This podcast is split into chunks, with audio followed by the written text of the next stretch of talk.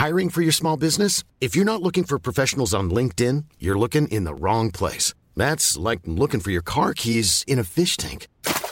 LinkedIn helps you hire professionals you can't find anywhere else, even those who aren't actively searching for a new job but might be open to the perfect role. In a given month, over 70% of LinkedIn users don't even visit other leading job sites. So start looking in the right place. With LinkedIn, you can hire professionals like a professional. Post your free job on linkedin.com slash people today. Hey, I'm Ryan Reynolds. Recently, I asked Mint Mobile's legal team if big wireless companies are allowed to raise prices due to inflation. They said yes. And then when I asked if raising prices technically violates those onerous two-year contracts, they said, what the f*** are you talking about, you insane Hollywood ass?" So to recap, we're cutting the price of Mint Unlimited from $30 a month to just $15 a month. Give it a try at mintmobile.com slash switch. $45 upfront for three months plus taxes and fees. Promo rate for new customers for limited time. Unlimited more than 40 gigabytes per month. Slows. Full terms at mintmobile.com. spectacle majestueux. Using my commands at all times. Touch gloves if you like. It's fine. On va peut-être le découvrir dans les prochaines secondes. Je suis très, très, très intrigué. Une frappe et c'est terminé. Là, le... Qu'est-ce que c'est que cette histoire? Il est venu en tant que punching bag ce soir. Oh mon Dieu! On est choqué! C'est galant! C'est terminé! Ladies and gentlemen, are you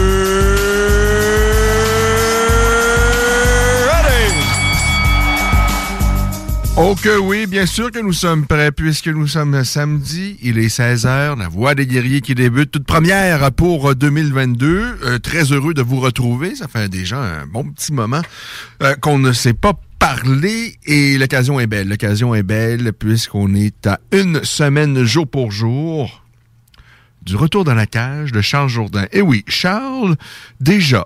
Et d'ailleurs, on aura l'occasion au cours de l'émission de parler des coulisses de cette histoire-là, euh, de, de, de, de ce qui fait en sorte que notre Charles Jourdain va être de retour dans la cage pas plus tard que la semaine prochaine, c'est-à-dire le 22 janvier euh, lors du UFC 270 sur la même carte que Cyril Gann, la carte en fait qui met en vedette Cyril Gann face à Francis Ngannou.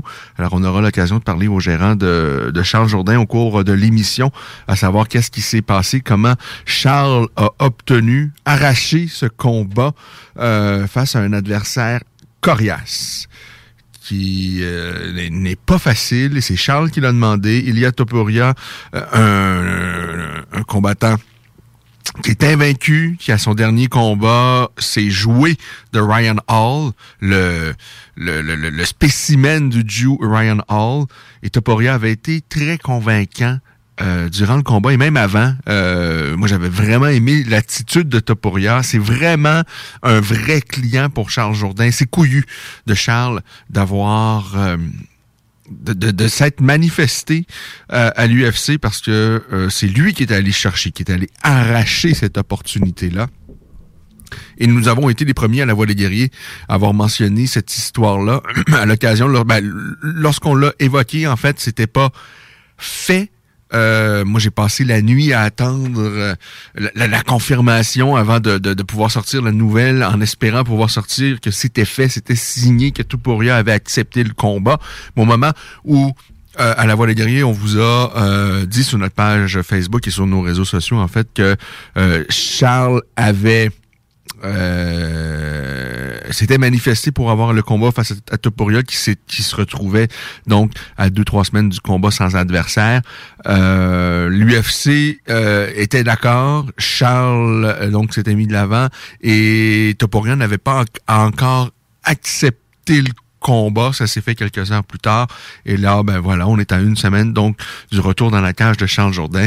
J'ai le retour parce que ça s'est fait très, très rapidement. Il faut pas oublier que Charles Jourdain, en fait, je me demande si euh, c'est peut-être pas dans notre dernière émission, mais dans notre avant-dernière émission, il me semble qu'on avait Charles en, en, en entrevue, parce que Charles euh, était de la carte du dernier UFC, là, si je ne m'abuse, lorsqu'il a affronté, affronté André Ewell et qu'il a été vraiment une performance titanesque. Et on n'a pas eu l'occasion d'en parler parce que euh, c'était le 18 décembre. Euh, que Charles donc a vaincu André Howell, mais de, de façon vraiment spectaculaire, euh, avec beaucoup de volume, de belles liaisons, euh, pieds et poings, une superbe performance de Charles Jourdain.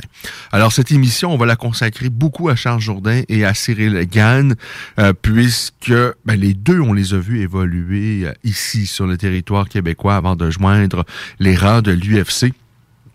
Ils vont être, euh, bon, évidemment, Cyril Gann est impliqué, à mon sens, dans le plus gros combat de l'histoire des poids lourds du monde des arts martiaux mixtes. Euh, Peut-être pas en termes euh, de, popularité, parce que Nganou et, et Gann n'ont pas la popularité qu'avait évidemment Brock Lesnar ni Randy Couture. Mais on n'a jamais vu quelqu'un frapper aussi fort que Francis Ngannou dans cette game-là. Euh, c'est un monstre, c'est un, un, un, athlète, c'est un pur sang et c'est un gars qui s'est beaucoup amélioré. Moi, pour avoir vu quelques-uns de ses combats avant qu'il joigne, avant que, de, le voir évoluer à l'UFC. J'avais vu quelques-uns des, combats de Francis Ngannou au 100% Fight, qui est une organisation française de, de parce que puisqu'à l'époque, le MMA n'était pas encore permis sur le territoire français. Et on voyait que, bon, Nganou avait quand même euh, un don, des qualités athlétiques indéniables, mais c'était pas encore tout à fait ça. Mais sous les ordres, sous la férule de, de Fernand Lopez, qui a fait un travail remarquable.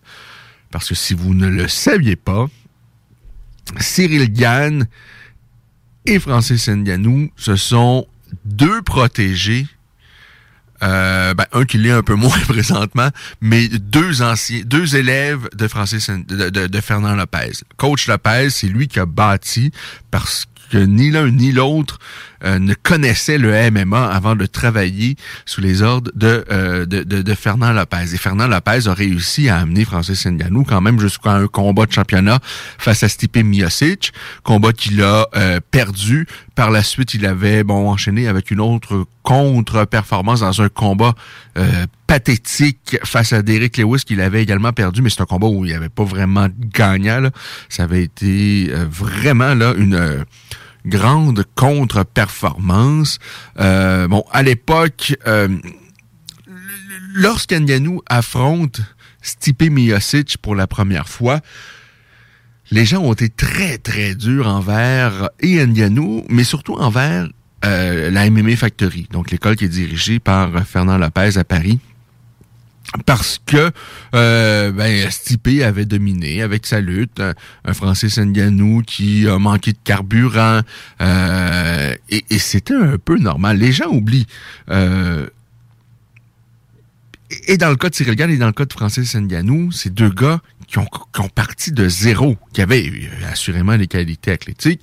Dans le cas de Cyril Gann, il avait quand même quatre ans dans le corps de Muay un bon bagage euh, technique, mais encore là, euh, pas autant que certains pensent que certains pensent que Cyril Gann, avant de sauter dans le monde des, du MMA en 2018-17, avait 15 ans de Muay pas du tout là. Il avait quatre ans, à peu près quatre saisons. Avait fait quelques belles choses, avait affronté deux gars solides en brise guidon qui tentaient un énième retour à la compétition et euh, en euh, Bouganem, le, frère de j'oublie toujours euh, le, frère de Youssef, qui est Yassine Bouyanem, euh, qui, sont vraiment deux adversaires légitimes. Un Bouyanem vraiment actif sur le Muay Thai, et, et Gan l'avait vaincu de brillante façon. Et la même chose dans les règles du K1, lorsqu'il avait vaincu donc Brice Guidon. Tout ça pour dire que et Nganou et, et sont partis de rien en MMA sous la férule de Fernand Lopez. Alors, c'est un accomplissement qui est extraordinaire, qui, est vraiment hors norme de voir que Fernand Lopez a amené ces deux gars-là, et là, on est en combat de championnat du monde. Ils vont être la tête d'affiche de ce UFC 270 en Californie. C'est vraiment un exploit remarquable. Il faut rendre crédit au travail de Fernand Lopez. Euh, il, a fait assurément du bon travail. pas, pas, du bon, mais de l'excellent travail. Euh, dans un premier temps, par le repérage. parce que clairement, il a le flair, Fernand Lopez. Parce que c'est une chose d'être un bon coach, mais c'en est une autre de repérer le talent. Et Fernand, ben, de toute évidence, il cumule tout ça. Euh, pour moi, Fernand Lopez, c'est l'une des plus grandes têtes du MMA actuellement. Là, il y en a de, bon, à l'American Top Team, par exemple, il y a plusieurs grands champions. Euh, assurément, il y a les coachs là, des Matt Brown notamment, et, plein d'autres qui font de l'ex... Euh, pas, pas, euh, pas Matt Brown, en tout cas, j'oublie son nom, l'ancien combattant notamment de la WEC, qui était un grand rival de Richard Faber. mais bon, il y a plein de bons coachs à l'American Top Team, mais la plupart du temps, ces gars-là ont travaillé ailleurs, et ils vont peaufiner ou ils vont conclure leur travail à l'American Top Team. Mais euh, là, c'est vraiment Fernand qui a poli les, joyaux qu'il avait entre les mains. Euh, et, c'est remarquable de voir que ce sont euh, deux de ces gars qui vont s'affronter donc la semaine prochaine.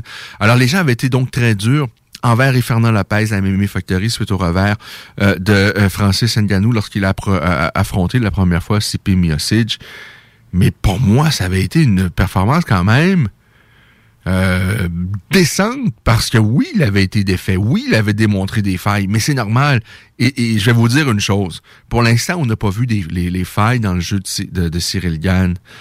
Mais bien que je suis un grand fan, bien que euh, c'est un gars que, j'admire et que j'apprécie beaucoup parce que c'est tellement un bon gars, euh, et bien qu'il a un talent incroyable, je vais vous dire une chose, Gann a certainement des failles dans son jeu et la force de Fernand Lopez, c'est que pour l'instant, on les a pas encore découverts.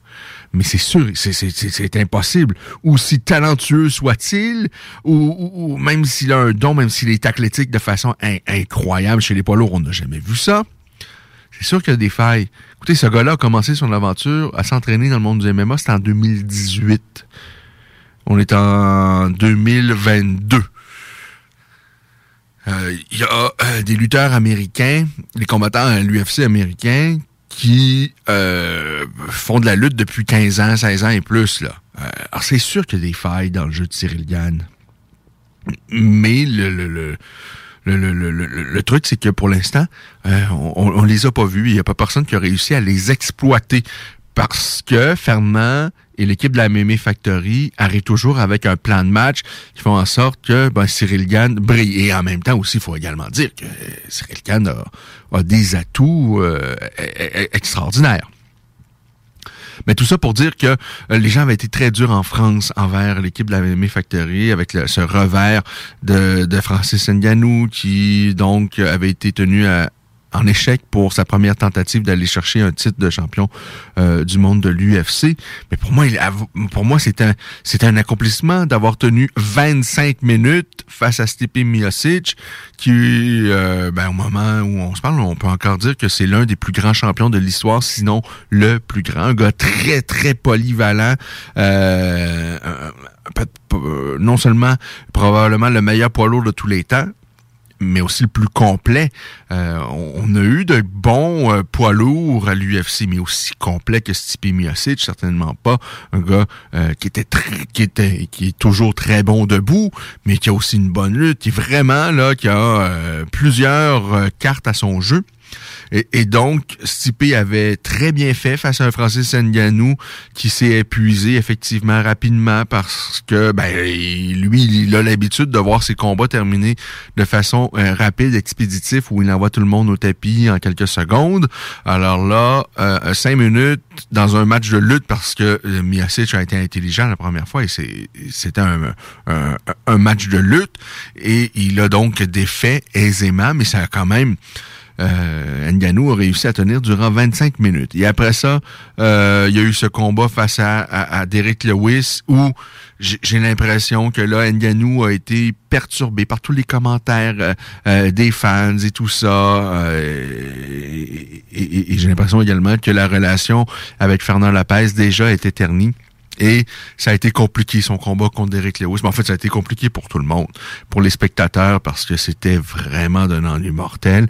Et Lewis et Francis Ngannou n'ont absolument rien fait dans ce combat-là, alors qu'on avait les deux plus gros cogneurs de, de de l'histoire des arts martiaux mixtes euh, quasiment l'un face à l'autre et on s'entendait à un spectacle, son et lumière et que personne pensait que ça allait traverser le premier ronde. Mais finalement ça s'est rendu euh, à terme mais euh, oh, c'était en dormitoire, c'était c'était gênant comme combat. Parce que on avait un Nganou qui était qui avait été euh, qui, était un peu mêlé là. Il était un peu mêlé. Il a voulu s'économiser, pas tout donner euh, dans chacune des frappes comme il avait fait face à Stipe Miocic. Donc, on avait eu un Francis Ngannou qui, au bout des 15 minutes, euh, avait pas versé euh, avait pas versé dessus à rien, était pas fatigué, rien, mais il avait rien fait. Alors ça, c'est un combat qu'il faut absolument oublier. Et par la suite, il y a eu la séparation euh, claire avec la MMA Factory et Fernand Lopez. Et là, il y a, y a, y a une guerre, évidemment, entre Lopez et, et Nganou. Euh, la relation est très tendue. Fernand a été très, très, très, euh, très dur dans ses propos au cours des dernières, je dirais des deux dernières années à l'égard de Francis Ndianou. Et Ndianou n'a pas euh, accepté ça. Euh, mais je pense pas que... en fait, sincèrement, il n'y a pas d'animosité entre Ndianou et Cyril. Les, les, les, deux ont été partenaires d'entraînement, mais sur une très, très courte période de temps. Parce qu'il faut savoir, lorsque Gann commence son aventure dans le monde du MMA en 2018, Nganou déjà commencé à s'entraîner aux États-Unis et parfois euh, euh, retourne en France aller s'entraîner avec coach Lopez, mais c'est rarissime. Alors, euh, ils ont pas mis les gants très, très souvent ensemble. Et Cyril, sur les ondes ici, nous, l'a dit à, quelques occasions euh, qu'ils ne se connaissaient pas autre plus que ça, euh, qu'ils échangeaient un peu ici et là, mais que ben, Francis était plutôt un gars euh, réservé et il n'y avait pas eu le temps de, de, se créer des liens d'amitié dans leur relation. Quelqu'un qui respectait évidemment, mais, mais, mais vraiment sans plus. Euh, il n'y a pas grand-chose à dire en fait sur Francis Ngannou parce qu'il ne le connaissait pas plus que ça, autre que d'avoir mis les gants quelquefois avec lui. Euh, mais depuis euh, donc ces deux revers consécutifs face à Miocic et ensuite Derek Lewis, eh bien on a vu un Francis Ngannou qui est évidemment extraordinaire qui est très complet, qui est euh, solide, euh, qui s'améliore de plus. Bon, sa lutte s'est grandement améliorée. On l'a vu en fait à son dernier combat alors qu'il a eu l'occasion d'aller mettre le grappin sur le titre euh, en, obtenant en plus revanche et vengeance contre Stipe Miocic. Il s'est joué de Stipe Miocic. Il lui a passé un KO retentissant, a lancé de bons coups de pied. Euh, euh, il défend de, de, de, évidemment, il défend de mieux en mieux les tentatives d'amener au sol. C'est un côté tellement fort physiquement et il est sur une lancée de 1, 2, 3, 4, 5 victoires consécutives. Il a mis tout le monde KO. Euh, Curtis Blades, Kane Velasquez, Junior Dos Santos, Jarzino Rosentrick et euh, donc plus récemment donc Stipe Miocic. Ça nous en fait 16 euh, victoires au total pour Francis Ngannou. Il a trois revers parce que avant de joindre les rangs de l'UFC, il avait perdu face à un certain Zoumana Sissé. Et c'est là qu'un peu que l'histoire se, se devient intéressante parce que euh, on aura l'occasion d'en parler un peu plus tard avec le gérant de Charles Jourdain, qui était également le président de TKO, l'organisation dans laquelle Cyril Gann a disputé ses premiers combats. En fait, avant de joindre l'UFC, Cyril Gann n'a combattu que dans une seule autre organisation et chez et, c'est chez TKO, ici sur le territoire québécois, qu'il a disputé ses combats. Et pour ceux qui suivaient la voie des guerriers depuis longtemps, eh bien, vous connaissez déjà certainement l'histoire. Mais pour ceux qui découvraient peut-être la voie des guerriers ou qui commençaient à s'intéresser à cela, le monde des arts martiaux mix, ou qui sont intrigués par euh, ce poids lourd qu'est Cyril Gann, eh bien, sachez que euh, Cyril Gann, cette histoire-là, c'est assez fou. Parce que, bon, à l'époque, euh, l'organisation TKO, donc, cherche un adversaire pour Adam Daishka. Et moi, déjà, déjà à ce moment-là, j'avais entendu parler. En fait, j'ai vu Cyril Gann euh, battre Brice Guidon. Brice, qui est un, qui est un quelqu'un que j'aime beaucoup, qui est un ami, qui est un Français, mais qui est venu ici donner des stages au Québec, qui est venu chez moi et on avait fait des stages. Euh, ben, il avait donné des stages ici qu'on avait organisé et c'est vraiment un chic type. Euh, et, c'est lorsqu'il a affronté euh, euh, Cyril Gann, euh, Brice tentait un, retour pour voir s'il avait encore le, goût de se relancer dans ce sport-là ou qu'est-ce qu'il avait encore parce qu'il revenait de blessure et tout ça. et, Cyril l'avait battu et et, j'avais bien aimé ce que j'avais vu du côté de Cyril Gann. Euh, ses qualités athlétiques, déjà, on pouvait les voir. Et par la suite, j'ai appris qu'il commençait à s'intéresser au MMA et qu'il s'entraînait chez Fernand Lopez. Fernand à qui j'avais parlé bien des années plus tôt. C'est un petit monde, le monde des arts martiaux mixtes. Et, et, ce que j'aime de cette émission, que de La Voix des Riques, on, on, est ici sur CJMD depuis quelques années, mais ça fait euh, plus d'une dizaine d'années quand même euh, que ça existe, La Voix des Guerriers. On a euh, eu une existence sur d'autres plateformes. On, est, il y a eu un site web pendant quelques années.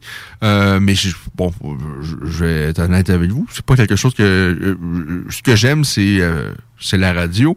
Et tenir un site web, ça venait très lourd et on a abandonné tout ça. Mais tout ça pour dire que ça fait longtemps que ça existe. Et, il y a plusieurs années, j'avais parlé avec Fernand Lopez à l'époque où il coachait dans l'académie de, de, Mathieu Nicourt à la Free Fight Academy en France.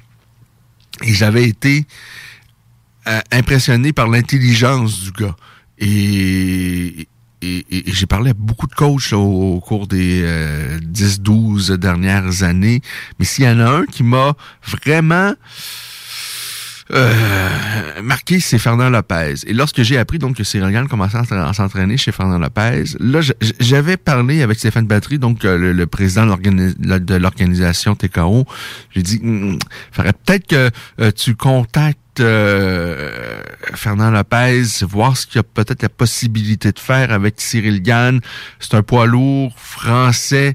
Euh, ben à l'époque, dans ma tête, c'était pas clair que c'était euh, qu'il allait être un poids lourd. Je pense qu'il y avait la possibilité aussi d'être à 205 livres, mais bon, j'avais évoqué ça. J'ai dit, il y a peut-être un potentiel là, mais jamais dans ma tête c'était pour le mettre face à, à euh, tout de suite.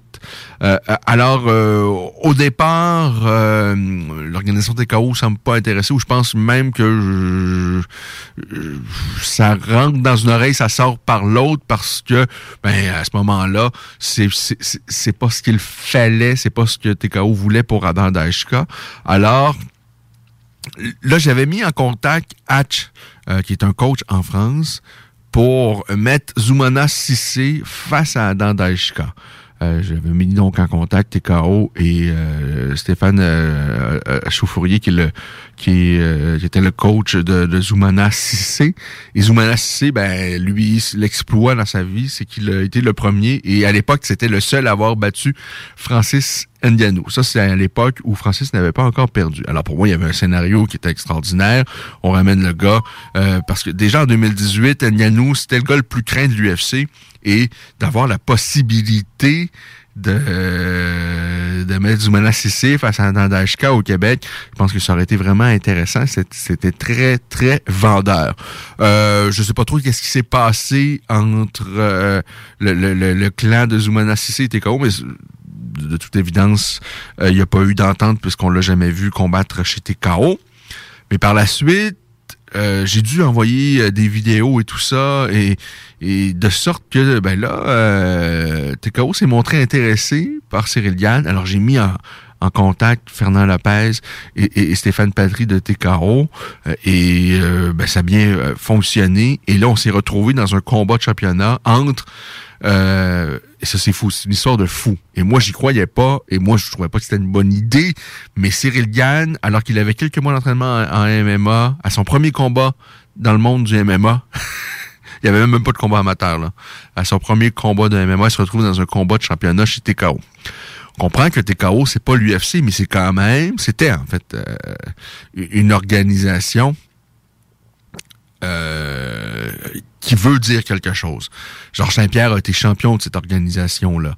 Euh, les grands combattants de TKO, parmi, parmi les grands combattants de TKO, plusieurs ont eu de belles carrières à l'UFC. Alors c'est une organisation en plus qui était présentée sur le, qui était présentée sur la UFC Fight Pass. Alors ça veut dire quelque chose d'être champion de TKO. Alors Cyril Gann se retrouve dans un combat de championnat euh, TKO à son tout premier combat en carrière face à Adam Daishka. Bon, finalement, euh, Adam n'a pas été son adversaire parce que Adam a eu une commotion cérébrale en entraînement. On s'est retrouvé face à Bobby euh, Sullivan pour euh, le combat pour la ceinture. Le titre était, vacant. Victoire de Cyril Gann. Et par la suite, il affronte Adam Daishka. Et vous connaissez l'histoire, il l'a détruit. Alors ça, c'est toute une histoire. Euh, là, je vois un commentaire d'Éric Daigneault qui nous parle de Duprat, Duprat, Duprat. Eh oui, effectivement. Euh, euh, je fais une petite parenthèse, mais euh, c'est un joyau qu'on a au Québec. Et d'ailleurs, on, lui a donné à la Voix des guerriers, le guerrier d'honneur du retour de l'année. Moi, ça m'a ému de voir ce retour de Frédéric Duprat, parce que les athlètes dans le monde du MMA, c'est une courte parenthèse, là, mais des gars sérieux, il y en a, mais ils sont pas tous sérieux. Euh, c'est un gars sérieux. C'est un gars qui a eu un début de carrière retentissant avec des, des victoires expéditives, des victoires éclairs. Euh, et, à un moment donné, il rencontre euh, Johnny c'est Baldridge son nom, Johnny Boom Boom Baldridge, un petit homme mais qui cogne, mais qui cogne, et qui cognait. Et euh, bon, Duprat a s'est vu infliger un, gros chaos. C'était son troisième combat professionnel, si ma mémoire est bonne, mais un gros, gros chaos. On a une grosse frayeur pour lui. Euh, il a été absent euh, durant quelques années. Et là, il est revenu l'année dernière euh, chez Samouraï MMA. Et Samouraï ont peuvent compter vraiment sur un beau joyau en, Frédéric Duprat et euh, tellement heureux d'avoir vu un beau retour de Frédéric Duprat qui va chercher une autre belle euh, victoire et 2022 pourrait bien être l'année de Frédéric Duprat. Ça reste donc à surveiller. Je rappelle, c'est lui qui a gagné le guerrier d'honneur du euh, retour de l'année en 2021.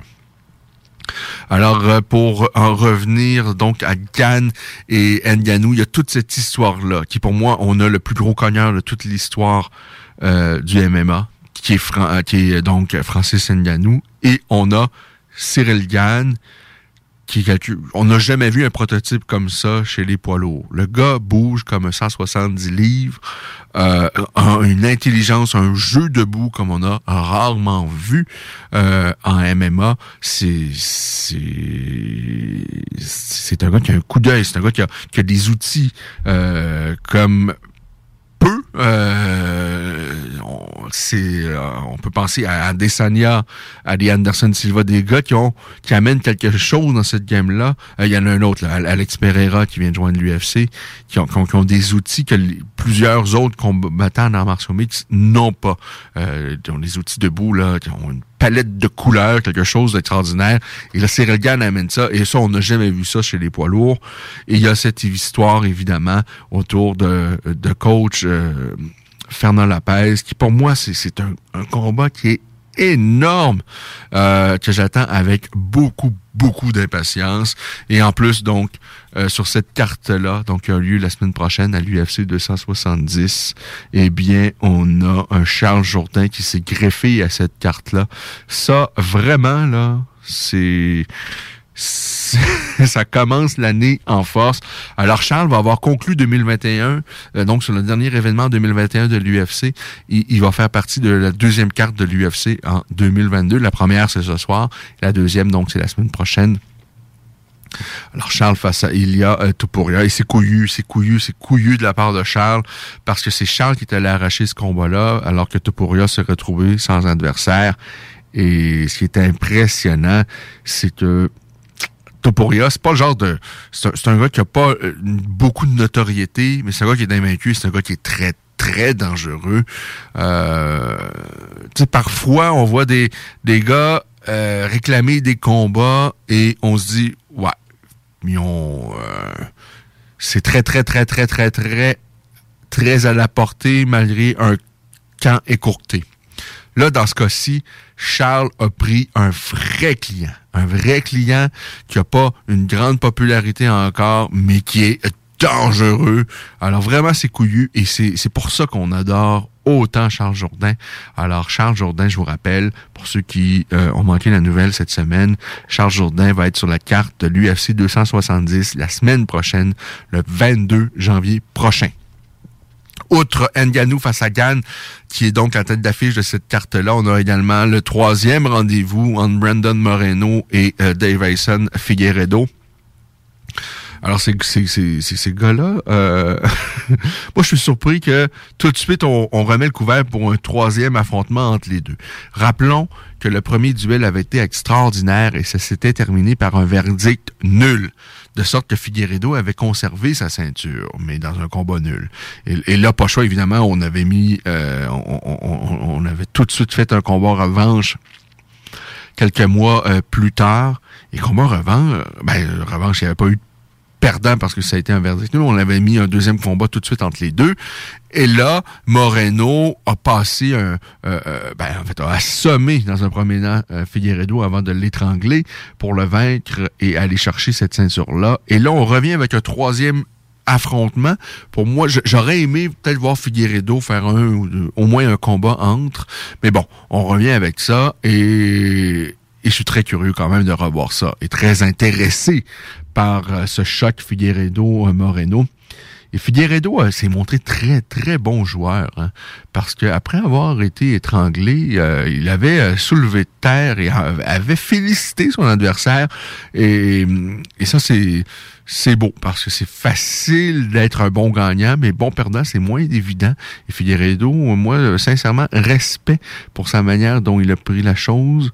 Euh, euh, lorsque Figueredo est allé chercher cette, cette ceinture, parce que euh, donc avant de la perdre aux mains de Moreno, Figueredo est allé chercher cette ceinture-là, et sincèrement, moi je me suis dit, il n'y a pas personne qui va battre ce gars-là, lorsqu'il a euh, battu, euh, lorsqu'il a passé le chaos à Joseph, euh, ben, en fait, il a endormi, il, a passé le chaos à Benavidez, et ensuite il l'a affronté à nouveau, il l'a étranglé, ensuite il a passé une guillotine à Alex Perez, et, moi je, me suis dit, il n'y a pas personne qui va toucher à Figueredo parce que c'est tellement un gros 125 livres. et là, tout de suite, bam, match nul face à Moreno, et par la suite, ce même Moreno le bat. Alors, euh, c'est, ça va être un, autre combat assurément de grande qualité. On a également par la suite sur cette carte-là le coloré, le très coloré et Michel Pereira. Michel Pereira, c'est lui qui fait toutes sortes d'acrobaties dans la cage. Euh, il est sur une séquence de trois victoires. C'est pas le gars le plus intelligent dans la cage, mais tellement spectaculaire et c'est rafraîchissant. C'est sûr qu'avec lui, on ne s'endort pas. On a également euh, Saïd Normagomedov qui doit être sur cette euh, carte, si je ne m'abuse. Alors, c'est pas mal ça pour l'UFC 270. Ça, c'est la semaine prochaine. Mais évidemment, on parle également de cette carte qui a lieu euh, aujourd'hui. Alors, on est le 15 janvier. On a Calvin Qatar face à Giga euh, Quelque chose comme ça. Mais il est, très bon, celui-là. Il est euh, très bon. 14 victoires, seulement deux revers, et ces deux revers qu'il a subi, euh, bon, un à son premier combat professionnel, un autre lorsqu'il a disputé son premier combat au Dana White Contender Series, et par la suite, ce ne sont que des victoires, et à son dernier combat, mais il a battu Edson Barboza, c'est pas rien. Alors lui, il est bon, et Calvin Qatar, euh, il est bon aussi et, c'est un dur de dur. Ça, c'est lui qui a tenu la route. Euh, bon, souvent, on s'est inquiété pour sa santé parce que ça n'avait pas été facile face à Max Holloway. On a vu que c'était un vrai guerrier. Alors, c'est pas la carte du siècle ce soir, mais il y a quand même certaines petites choses intéressantes. Mais évidemment, Ce qu'on attend plus, c'est l'événement de la semaine euh, prochaine. Faut pas oublier également qu'on a Marc-André euh, Barrio qui fait euh, son retour dans la cage. Ça, ça se passe, je pense, c'est le premier l'événement de, de février, si je ne m'abuse. Attendons voir. C'est l'événement du. Est-ce que c'est le. C'est mois de février, en tous les cas, sûr pour Marc-André Barrio. Euh, Est-ce que c'est... Euh, il affronte le frère euh, d'Anthony Njokwani. Euh, vous vous souvenez d'Njokwani qui était un poids léger, un grand, grand poids léger, qui a fait de belles choses à l'UFC. Il y a quand même de cela euh, quelques années. Et bien voilà, tu sais pas qu'on là, on va découvrir son frère, qu'on a vu notamment au Bellator. Même si ça va être son premier combat à l'UFC, le frère Njokwani euh, il a néanmoins beaucoup d'expérience parce qu'il a affronté des gars de très, très grande qualité, que ce soit, je pense, à la LFA notamment, et aussi euh, dans un euh, deuxième temps euh, également, non pas seulement à l'UFC, mais également donc au Bellator. Alors ça, c'est donc au mois de, euh, de, de, février. Le, c'est le 5 février. Alors, euh, Chidi Njokwani face à Marc-André Barrio. Le combat principal de la carte, ce sera Jack Emerson face à Sean Strickland. On a également Hakim Dawoudou également sur cette carte-là. Ça, c'est un autre Canadien qu'il faut surveiller chez les 145 livres. Euh, euh, et, et, moi, je vois bien éventuellement un choc face à, à, à Charles Jourdain. Et voyez-vous, euh, Awoudou, bon, a été défait. Euh, été compliqué son dernier combat. Et c'était face à Mosbar Evloev, le gars justement que Charles remplace. Euh, mais Evloev, c'est un gars euh, un instant de Topuria qui qui est très, très solide et qui est invaincu également. Alors, euh, pour moi, euh, je, je, encore, euh, je pense encore que Daoudou peut faire de très belles choses, que le Canadien Daoudou peut faire de très belles choses chez les 145 livres de l'UFC. Euh, donc, euh, c'est un peu ça pour le début de l'émission. Je rappelle qu'on va parler donc au gérant de Charles Jourdain un peu plus tard dans l'émission. On va vous raconter les coulisses de comment on en arrive donc à ce combat-là entre Charles et euh, entre Charles et Toporia. Euh, alors, euh, ben, restez des nôtres. on a également, pendant ce temps-là, je regarde mes messages parce que, voyez-vous, on aurait bien aimé pouvoir parler à Cyril Gann aujourd'hui, euh, mais je pense que ce ne sera pas possible, malheureusement. Euh, Cyril, on était en contact avec lui. La, bon, je lui ai parlé, je pense que la semaine passée. Euh, il pouvait pas nous parler parce que bon, il, il, euh, il était dans l'avion là pour se rendre en Californie, à Venice Beach, euh, et là, il nous dit peut-être samedi prochain, mais là, euh, ça semble pas possible malheureusement. Euh, mais on devrait parler donc au gérant de Charles Jourdain, Charles qui lui passe ses médicaux présentement, donc c'est pour ça qu'on pouvait pas lui, lui, lui parler. Mais dans de pas moins que ça commence l'année en, grande grande force de voir donc euh, Charles Jourdain et donc Cyril Gann également dans le deuxième événement de l'année 2022. Bon, en plus de ça, euh, évidemment, on a très hâte de voir quel, quand aura lieu le prochain événement de Samouraï MMA et les prochains et le prochain événement de MMA sur le territoire québécois, en espérant que New Europe peut-être puisse également présenter des événements de MMA euh, comme ils nous l'ont euh, comme ils l'ont dit dans le passé, mais bon, ça n'a toujours pas lieu. Mais pour l'instant, je pense qu'on peut compter sur Samouraï qui ont réussi à présenter un événement en 2021. Mais là, bon, évidemment, il y a eu de nouvelles mesures. Il y a le couvre-feu qui prend fin, donc je pense que c'est ce lundi, mais il y a encore des mesures contraignantes. Euh, à cause de la COVID, mais mon février, c'est peut-être un peu tôt, comme c'était bon le plan initial de, Samouraï. Mais peut-être dans un mars, à, à avril, peut-être que ça, pourrait avoir euh, de l'allure, parce qu'on a vraiment de beaux combattants encore sur le territoire québécois qu'on a envie de voir et de revoir. Frédéric Dupois, Duprat, qu'on a, euh, dont on a évoqué le nom tout à l'heure, en est certainement euh, un de ceux qu'on a envie euh, de voir. Et à profusion en 2022. Plus peut-être, avant de vous quitter pour la première pause sur Topuria, qui est donc l'adversaire de Charles la semaine prochaine. C'est un gars qui, présente un dossier de 11 victoires. Il a 3 victoires par KO, 7 par soumission. Et lui, il m'avait impressionné parce qu'avant son combat face à Ryan Hall, et Ryan Hall, ce qu'il faut savoir, c'est bon, il, est... Euh, pas du tout un combattant complet, mais c'est un gars qui est un génie au sol. Il a une grande réputation. Ryan Hall au sol, c'est un génie. C'est le gars qui a, soumis notamment BJ Penn. Euh, il réserve des tours de magie au sol le Ryan Hall en question. Et Ryan Hall a eu l'air vraiment d'un enfant d'école face à, à. Et avant le combat, Topuria avait dit qu'il avait pas peur de jouer au, sol avec euh, avec. Bon, évidemment, c'était la chose à dire, mais de la manière dont il a dit, moi, ça m'avait convaincu et impressionné.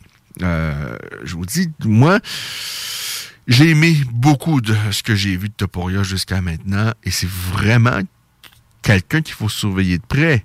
11 combats, 11 victoires, 3 KO, 7 soumissions, seulement un combat qui s'est rendu à terme. Euh, C'était d'ailleurs à son tout premier combat à l'UFC, mais par la suite, il a remporté ses deux autres combats à l'UFC par KO dès la première reprise. Alors, c'est pour ça que je vous dis que c'est couillu de la part de Charles. De, de pas d'avoir accepté ce combat-là, ça, aurait été couillu d'accepter ce combat-là à deux, trois semaines d'avis. Mais là, c'est pas ça. Pas seulement il l'accepte, c'est lui qui est allé le chercher, c'est lui qui a arraché ce combat-là. C'est très, très, très couillu. Je vous rappelle que Charles a un nouveau contrat, donc ce soit son premier combat de son contrat de quatre combats sous cette troisième entente euh, qui le lie donc à l'organisation UFC. Mais il faut savoir que euh, bon euh, les contrats sont pas garantis. Si après deux ou trois combats, l'UFC trois contre-performances, par exemple, si l'UFC n'est pas satisfaite, ben, peut dire euh, c'est terminé, bye, bye, bye. On a bien aimé, mais bye. Alors, euh, ben, c'est cela. C'est, c'est pas facile la vie de combattant de MMA, mais euh, je, je, je suis heureux parce que Charles, euh, moi j'avais ça fait quelques combats où vraiment là je suis heureux de ce que je vois de Charles Jourdain euh, à l'UFC. C'est quelqu'un que j'ai beaucoup apprécié euh, chez TKO, euh, non pas seulement par ses qualités euh, de combattant, mais par son attitude, par l'intelligence du gars. Vraiment, c'est quelqu'un euh, que, que, que, que j'aimais beaucoup. J'ai retrouvé quelques flashs de Charles à l'UFC mais parfois, je trouvais que ça manquait de volume, ça manquait de combinaisons pieds-points, de variété, notamment euh, dans ses combinaisons et, dans ses lignes d'attaque. Mais depuis quelques combats, j'aime beaucoup ce que je vois de la part de, euh, de, de, Charles Jourdain. Et j'avais beaucoup aimé son combat face à Marcelo Royo. J'ai trouvé et j'ai pensé là que peut-être qu'on était au point tournant de quelque chose euh, dans la carrière de Charles. Bon, malheureusement, par la suite, il a perdu face à Julien Erosa, Julien Erosa, mais je trouve qu'il y avait, il y avait eu beaucoup trop de mois qui avaient séparé ces deux combats-là. Moi, après Royo, j'aurais aimé ça que Charles puisse enchaîner quelques combats rapidement, mais bon, il euh, faut savoir qu'il y a beaucoup de combats, combattants sous contrat chez à l'UFC. On va faire combattre tout le monde et euh, bon, euh, ça fait en sorte qu'on qu'il y a eu beaucoup de mois donc de combats face à Royo et par la suite face à Rosa. Mais là, Charles a été splendide. Euh, le 18 décembre face à André Well. Je suis très heureux de le revoir rapidement. Bon, évidemment, là, c'est très, très rapidement, le, le, 25 janvier. Euh, Février-mars, ça aurait fait, ça, aurait fait également. Il n'a pas, il a pas toute la préparation nécessaire et adéquate, d'autant plus qu'il affronte quelqu'un de très, très dangereux.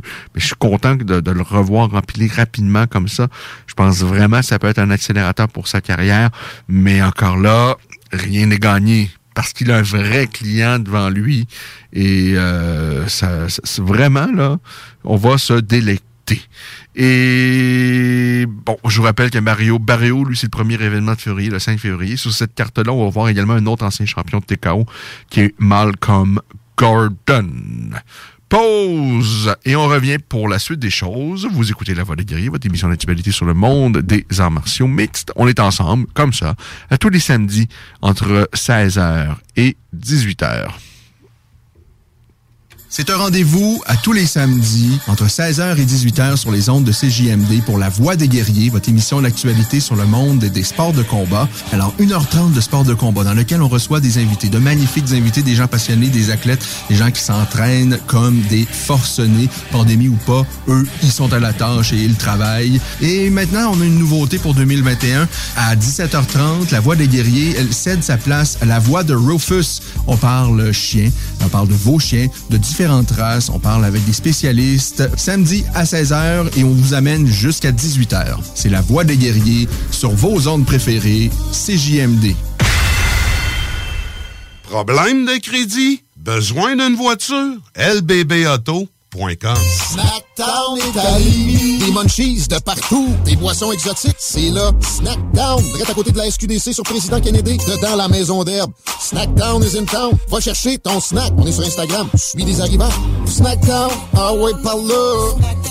Cet hiver, évadez-vous en formule tout inclus à l'auberge Godefroy pour un séjour de détente ou de divertissement. Ce site enchanteur est l'endroit parfait pour une escapade inoubliable. Choisissez votre forfait sur aubergegodefroy.com. Les Taizones de Lévis, Saint-Nicolas et Saint-Romuald vous offrent 15% de rabais sur la commande en ligne avec le code TAI15 jusqu'au 31 janvier. N'attends plus et commande ton Général Tao préféré sur taizone.ca. Réservez votre place pour assister aux portes ouvertes du Cégep de Lévis. Informez-vous sur nos 30 programmes préuniversitaires et techniques, discutez avec des étudiants et des professeurs dévoués, découvrez les équipes Faucon et nos autres activités socioculturelles et sportives.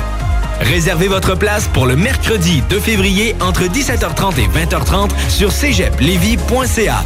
Pour savoir si l'événement passe en mode virtuel suite à de nouvelles directives de la santé publique, consultez aussi cégeplevy.ca. Entrepreneurs, organisateurs, conférenciers, offrez-vous la perle cachée du Vieux-Port pour vos rencontres. Tarif corporatif offert 7 jours semaine. L'Hôtel 71 dispose entre autres de quatre magnifiques salles de conférences avec vue sur le fleuve, tous les équipements à la fine pointe et une ambiance qui fera sentir vos invités comme des privilégiés. Espace lounge, voiturier, restaurant réputé, Il Mato. Tout pour vos conférences. Hôtel71.ca. Venez découvrir notre boutique Histoire de Bulle au 5209 Boulevard Guillaume Couture à Lévis. Produit de soins corporels de première qualité, entièrement produit à notre succursale de Saint-Georges. Que ce soit pour vous gâter ou pour un cadeau, Histoire de Bulle est l'endroit par excellence. Histoiredebulle.com. Réservez votre place pour assister aux portes ouvertes du Cégep de Lévis. Informez-vous sur nos 30 programmes préuniversitaires et techniques, discutez avec des étudiants et des professeurs dévoués, découvrez les équipes Faucon et nos autres activités socioculturelles et sportives. Réservez votre place pour le mercredi 2 février entre 17h30 et 20h30 sur cégeplevy.ca. Pour savoir si l'événement passe en mode virtuel suite à de nouvelles directives de la santé publique, consultez aussi cégeplevy.ca. L'Hôtel 71, un établissement d'exception, une expérience en soi, idéalement situé dans le Vieux-Port de Québec, c'est l'occasion de vous gâter cet automne. Faites votre nid dans un édifice patrimonial avec vue sur le fleuve, décor feutré et moderne à la fois et tous les services, dont le fameux restaurant Il Mato. Reconnu à l'international et à l'échelle canadienne année après année, l'Hôtel 71 est plus accessible que jamais. Encore lauréat du prestigieux et international magazine Condé Nast cette année. L'Hôtel 71, c'est des vacances de luxe en soi, chez soi. Surtout ces temps-ci, laissez pas ça seulement aux voyageurs étrangers. Hôtel71.ca. Sentez-vous en voyage première classe chez vous. Vous cherchez un cadeau qui peut sauver une vie? Saviez-vous que 13 000 personnes se font prendre pour alcool au volant chaque année? Ça veut dire plusieurs décès et accidents, et peut-être même une perte d'emploi. Cette année, offrez-vous un alcotest certifié de chez Alcoprévention Canada. Un cadeau original et utile. Disponible chez VitroPlus et alcoprévention.com.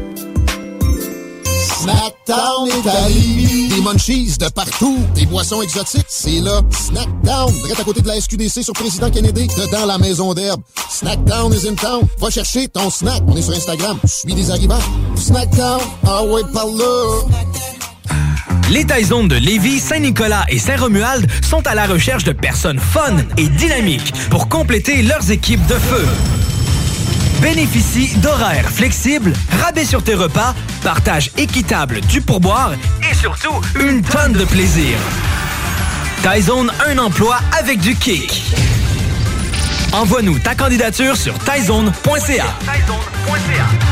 Fromagerie Victoria. C'est l'hiver, restez au chaud dans votre auto. Notre service au volant est efficace et ça va vous permettre de vous délecter sans avoir à vous geler le Pizza, lasagne, mac and cheese, panini, poulet popcorn. Fromagerie Victoria, hum, hum, hum. Réservez votre place pour assister aux portes ouvertes du Cégep de Lévis. Informez-vous sur nos 30 programmes préuniversitaires et techniques, discutez avec des étudiants et des professeurs dévoués, découvrez les équipes Faucon et nos autres activités socioculturelles et sportives. Réservez votre place pour le mercredi 2 février entre 17h30 et 20h30 sur cégeplevy.ca. Pour savoir si l'événement passe en mode virtuel suite à de nouvelles directives de la santé publique, consultez aussi cégeplevy.ca. CJMD. Beyond irrévérencieux. 969 Eh oui, Lévi. Nous sommes de retour. Vous écoutez La Voix des guerriers, les 16h50 minutes. Sur euh, le territoire lévisien, c'est pas chaud, c'est pas chaud. Et sur l'ensemble du territoire québécois, en fait. Hein. Moins 18, c'est ce qu'on a euh, présentement à Lévis. Euh, ce matin, c'était oh, c'était froid, c'était froid, c'était froid. Mais la beauté de la chose, c'est qu'on est quoi? On est rendu déjà, ça avance, ça avance. On est le 15 janvier. Ça passe à toute allure. Bon, demain, c'est encore froid, moins 17, mais avec une belle boule jaune dans le ciel. À moins 17, s'il n'y a pas trop de vent, hein, ça peut être euh, tolérable. Lundi, entre 10 et 15 cm de neige. Bon, ça, ça, veut dire des, des, températures plus confortables, autour de moins 4, mais bon, c'est accompagné de, de 10 à 15 cm de neige. Ça, c'est moins plaisant. Mardi, moins 10. Mercredi, pourrait y avoir encore entre 5 et 10 cm de neige. Et on retombe avec moins 14 pour euh, mercredi. Alors, c'est ça pour euh, la météo, n'est-ce pas? Euh, on va jeter un petit coup d'œil sur ce qui se passe dans la ligne nationale de hockey, n'est-ce pas? Qu'est-ce qui va se passer dans la ligne nationale de hockey? Euh, déjà, vous dire que les Canadiens ne seront pas en action pas de Canadiens aujourd'hui, pas de Canadiens dimanche. Euh, ils seront de retour lundi, si ma mémoire est bonne. On va acheter un petit coup d'œil là-dessus au cours euh, des euh, prochaines minutes. Euh, juste vous dire...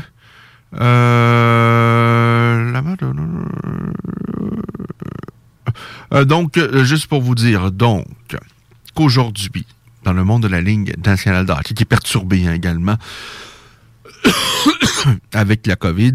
Euh, que les Blue Jackets seront en Floride pour y affronter les Panthères. Les Panthères, ça va très bien. 25 victoires pour seulement 7 revers. Il y a 5 verdicts nuls également. Alors que les Blue Jackets, eh bien, ça joue pour 500, cette équipe-là. Les Maple Leafs de Toronto, ça va également très bien. 23 victoires pour 9 revers. Ils affrontent les Blues de Saint-Louis qui ont une fiche très, très similaires. Les Sabres de Buffalo et les Red Wings de Détroit. Deux équipes qui ont été très, très euh, pathétiques dans les dernières années. Bon, les Red Wings reprennent un peu. Euh, on semble vouloir euh, s'envoler à nouveau avec leurs petites ailes rouges. Mais bon, c'est pas encore tout à fait ça. On joue pour un peu moins de 500. 16, 17 cents, c'est leur fiche. Alors que les Sabres, eh bien, c'est toujours aussi pitoyable. 11, 19, 6 pour l'équipe de Buffalo. Alors, ils vont s'affronter plus tard ce soir autour de 19h. Les Stars de Dallas, 18-14, affrontent le Lightning, qui ont connu un début de saison coussi. En fait, plus coup ça. Mais là, ça se replace, ça s'est ressaisi. Le Lightning, vainqueur des deux dernières Coupes Stanley. Le Lightning de Tampa Bay, 25 victoires, 9 revers et 5 verdicts nuls. Donc, reçoit les Stars ce soir. Ça se passe donc à Tampa Bay. Les Rangers de New York affrontent les Flyers. Les Flyers ont changé de coach cette année. Plutôt compliqué. Euh, et les Rangers, ça va plutôt bien. 24-10, la fiche des Rangers. Les Ducks d'Anaheim rendent visite aux Blackhawks de Chicago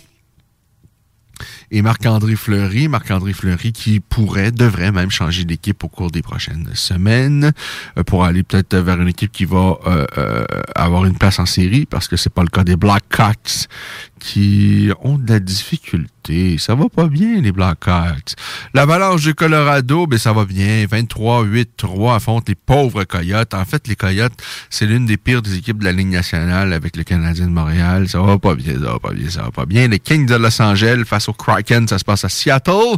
Les Hallers d'Edmonton vont recevoir les Sénateurs. Euh, les Islanders, c'est compliqué dans les derniers matchs. Il va falloir se ressaisir, les garçons. Les Penguins de Pittsburgh avec Sidney Crosby. Ça va bien, les Penguins. Une belle saison. Avec Malkin qui n'a pas été là. Euh, Crosby qui a manqué plusieurs rencontres. Mais cette équipe-là tient la route. 21-10, 5 la fiche des Penguins. Ils affrontent une équipe euh, qui est les Sharks. Ça se passe à San Jose. 20-17-1 pour les Sharks de San Jose.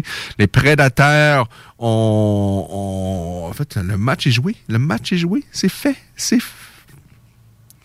C'est fait. Les Prédateurs de Nashville se sont inclinés face aux Bruins de Boston. Marchand a inscrit son 20e de la saison. Il y a Tyler Hall également qui a inscrit le bruit en prolongation. C'est son 8e de la saison pour Tyler Hall. Alors, victoire des Bruins en période de surtemps aux dépens des prédateurs de Nashville. Il y a les Hurricanes de la Caroline qui connaissent une saison retentissante. 4 victoires, 4, 4 buts à 1. Victoire donc des Hurricanes. C'est leur 25e victoire de la saison. Sébastien Ao, son 16e de la présente campagne. Ça va bien pour les Hurricanes. La troupe de Rod Brindamour se dirige vers une participation aux séries et peut-être euh, c'est une équipe sur laquelle il va falloir compter. Euh, les Capitals de Washington, une belle saison, une autre belle victoire. Deux à rien face aux Islanders de New York. C'est plutôt compliqué pour les Islanders cette saison. Ovechkin, son 25e déjà de la euh, saison. Les Canadiens devaient affronter les Devils, mais tout ça n'aura pas lieu à cause de la pandémie. La même chose pour les sénateurs qui devaient affronter les Jets, euh, parce que c'est compliqué de tenir des matchs sur le territoire canadien. Alors, les, les matchs qui devaient avoir lieu à Calgary, Winnipeg, les Canadiens, c'est remis à plus tard en espérant que les mesures vont se calmer un peu au Canada, n'est-ce pas? Demain, dimanche, dimanche, dimanche, on a un seul match, c'est les Canadiens qui rendent visite aux Capitals. Et lundi, euh, les Canadiens vont jouer en fin d'après-midi à 16h, alors que c'est les deux pires équipes de la Ligue nationale. C'est la rencontre de la médiocrité.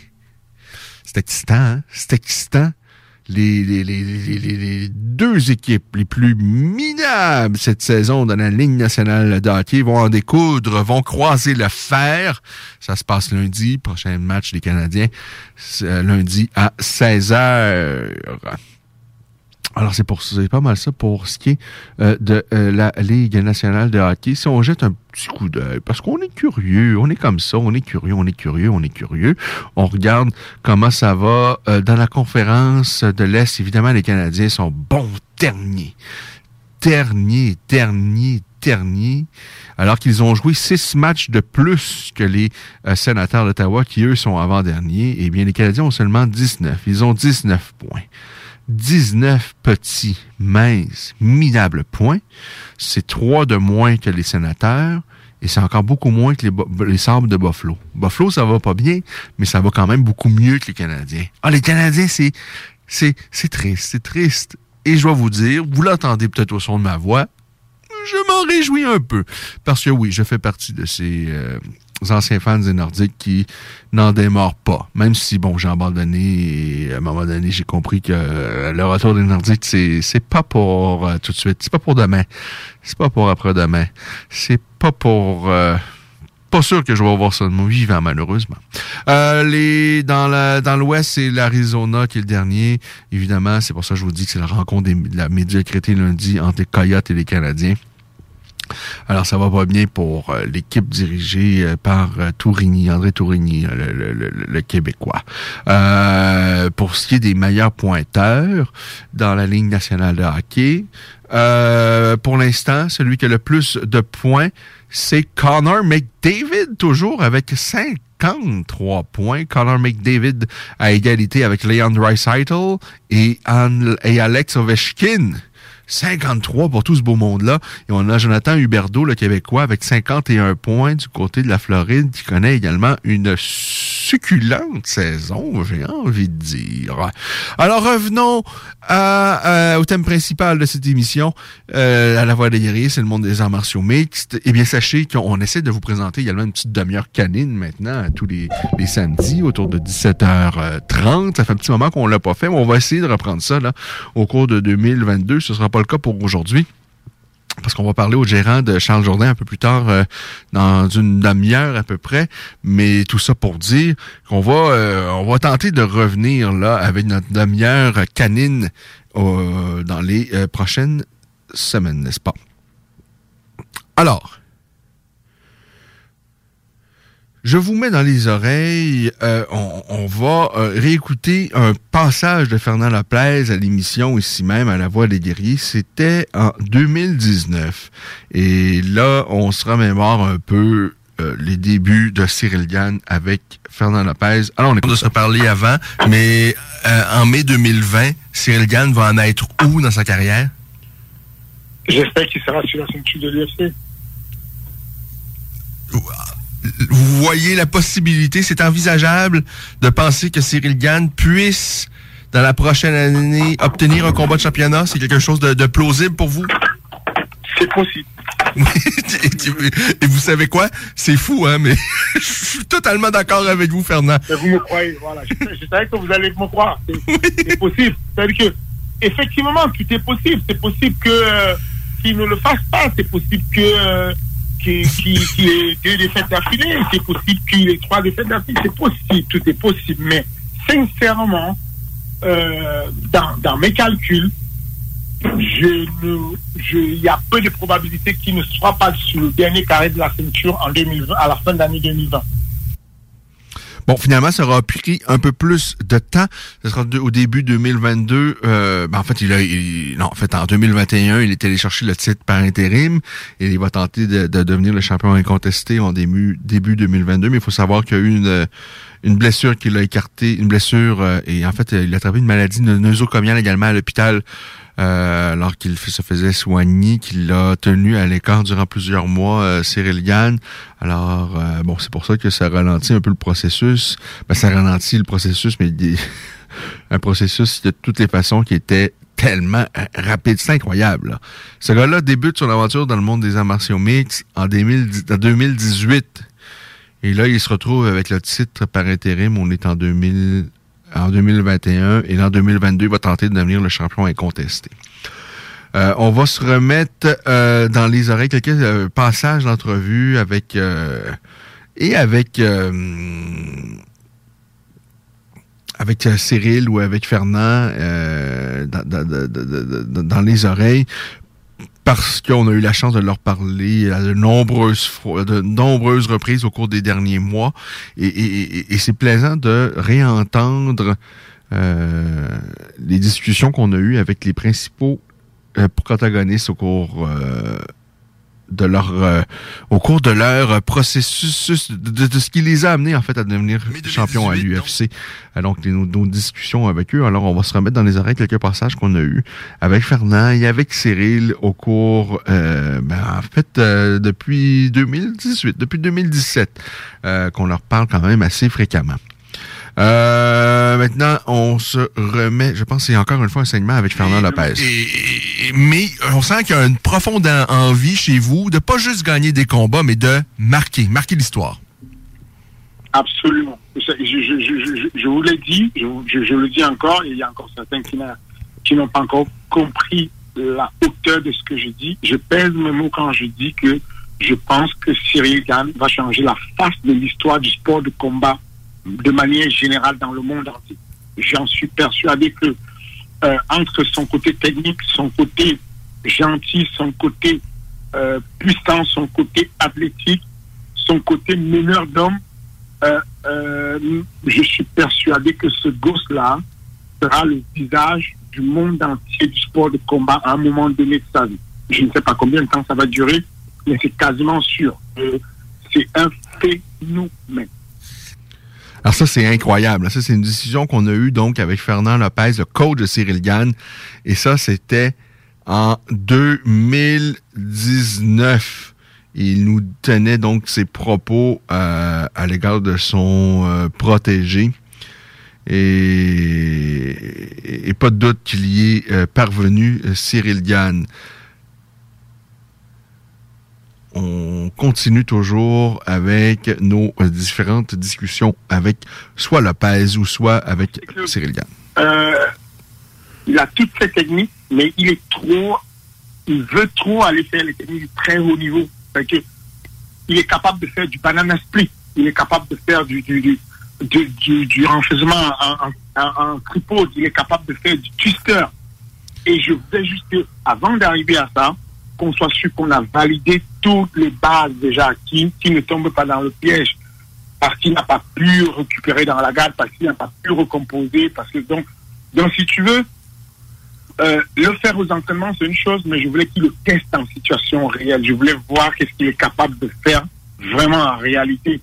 Et, j'ai eu ma réponse. Je sais qu'il il est, il est coachable, il a la coachabilité. Quand je, quand je lui demande de faire quelque chose, il peut le faire. Au moment où je lui demande, il peut le faire. Et voilà quoi, il reste, euh, il reste 30 secondes. Je sais qu'on a gagné. Je peux rester sans rien faire parce que je sais qu'on a gagné, mais je décide de, euh, je décide de, de, de, lui donner la consigne d'aller chercher la clé de talon parce que je veux pas qu'on se contente d'une. C'est vous qui avez lancé, ce, le, qui, a, qui avez suggéré la clé de talon? Ah oui, on l'entend clairement. Allez regarder sur le, okay. sur le Pass euh, à moins 40 secondes.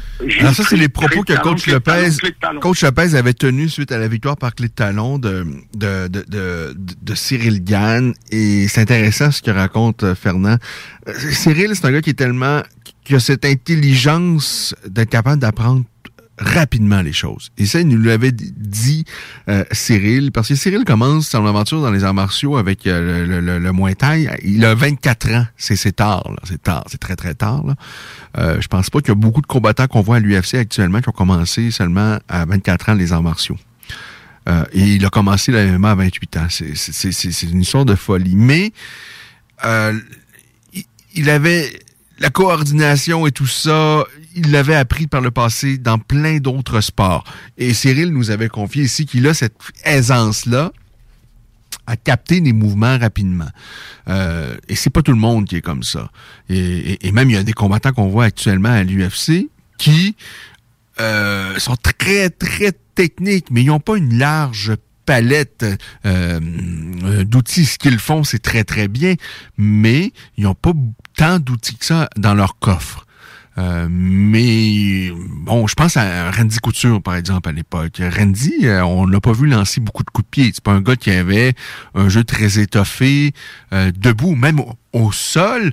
C'est gars qui avait une excellente lutte, qui contrôlait très, très bien. Mais bon, Randy Couture a gagné très peu de combats par soumission. C'est un gars qui avait, qui avait ses outils et qui les utilisait de façon très, très intelligente. Il était très, très efficace avec ce qu'il avait.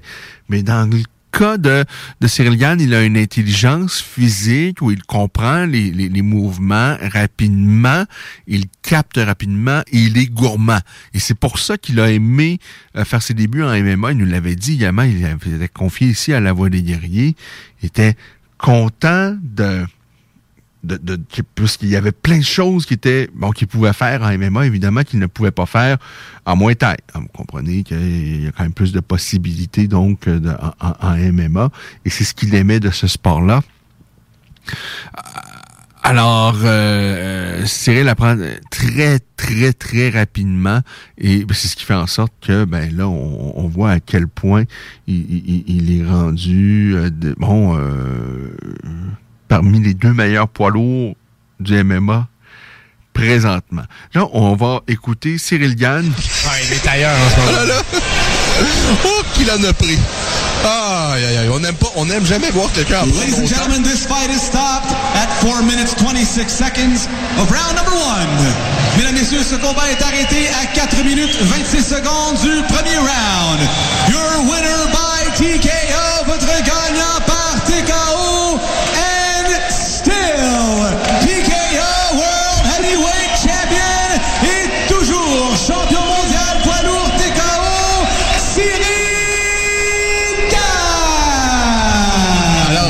Souza, bon courage quand même. Il a été vaillant quelque part, j'ai envie de dire, mais. mais... Cyril, la, la dernière fois qu'on s'est parlé, tu avais un poumon qui était en train de s'affaisser. La première question, est-ce que la, la- la mécanique, tout va bien à l'intérieur en ce moment? La mécanique, tout va bien. J'ai peut-être la main qui veut dire quelque chose, mais. Ju- Justement, est-ce que tu as déjà frappé quelqu'un aussi fort que tu as frappé Hunter Souza il y a quelques instants sans que la personne tombe? C'est absolument incroyable. Je tombe que sur des, euh, que sur des mecs qui veulent pas tomber. c'est incroyable. Mais euh, ouais, ouais, ouais, non, c'est vrai que ça a frappé fort. C'était un petit peu la stratégie. Vu qu'il euh, il a une boxe euh, vachement offensive, avec une garde assez basse, on s'est dit qu'il y a moyen de rentrer des cacahuètes. Et c'est rentré. Euh, Parle-nous de ton, ton évolution en tant que pratiquant d'arts martiaux mixtes. C'était la, la troisième fois pour toi dans la cage. On voit une, une- une amélioration exponentielle à chaque fois. Parle-nous de, de- de- de cette évolution-là, comment ça se passe pour toi en France avec ton entraînement avec toute l'équipe de MMA Factory. Vu les résultats, vous pouvez vous en douter, ça se passe superbement bien. Et c'est loin d'être fini. Toujours invaincu en sport de combat. Félicitations pour une incroyable performance encore une fois. Mesdames, Messieurs, le champion mondial poids lourd, he is the TKO. Alors ça, c'était euh, euh, suite à la dernière victoire de Cyril Gann chez TKO avant de joindre l'UFC. Euh, moi et Charles Jourdain, Jourdain nous avions euh, décrit le combat. Et ce qu'on entend, là, euh, c'est Patrick Cloneau qui lui pose des questions au centre de la cage. Euh, et parfois, on entend Charles également intervenir alors qu'on décrivait le, le- le combat. Ça avait été vraiment une raclée qu'avait infligé euh, Cyril Gann. D'ailleurs, le combat, vous pouvez le retrouver en intégralité sur la UFC Fight Pass et également sur la chaîne YouTube de La Voix des Guerriers. En fait, je sais pas si c'est sur le nom de La Voix des Guerriers ou sous le mien, là, qui est Ken Wong, mais vous pouvez retrouver ça, euh, ce combat-là. Euh, D'ailleurs, on, euh, on- on la mettra également sur la page de La Voix des Guerriers euh, dans les prochaines heures. Ensuite de cela, euh, euh, euh, euh, je remets, on remet ça. On sait que la tendance aujourd'hui pour les, pour les promoteurs, c'est d'avoir des gens qui viennent mettre le feu dans la cage, pas des personnes qui viennent conserver la position et essayer de gagner à la décision. Et donc voilà un peu la philosophie que j'essaie de- de- d'envoyer à mes élèves en disant, OK, on est stratégique, on reste dans la stratégie, dans notre manière de rentrer dans les mecs, on, on a une manière stratégique de mettre le feu. Cependant, il faut mettre le feu. Il faut prendre des risques, en fait. Et en tout cas, pour moi, vaut mieux une défaite où on a donné le maximum de satisfaction à l'entraîneur, au promoteur, au spectateur, qu'une victoire qui est monotone, qui est, où il y a de la platitude. Et là, alors ça, c'était les propos de, de Fernand Lopez à qui on parlait, c'était en deux- début on sait que la- 2019.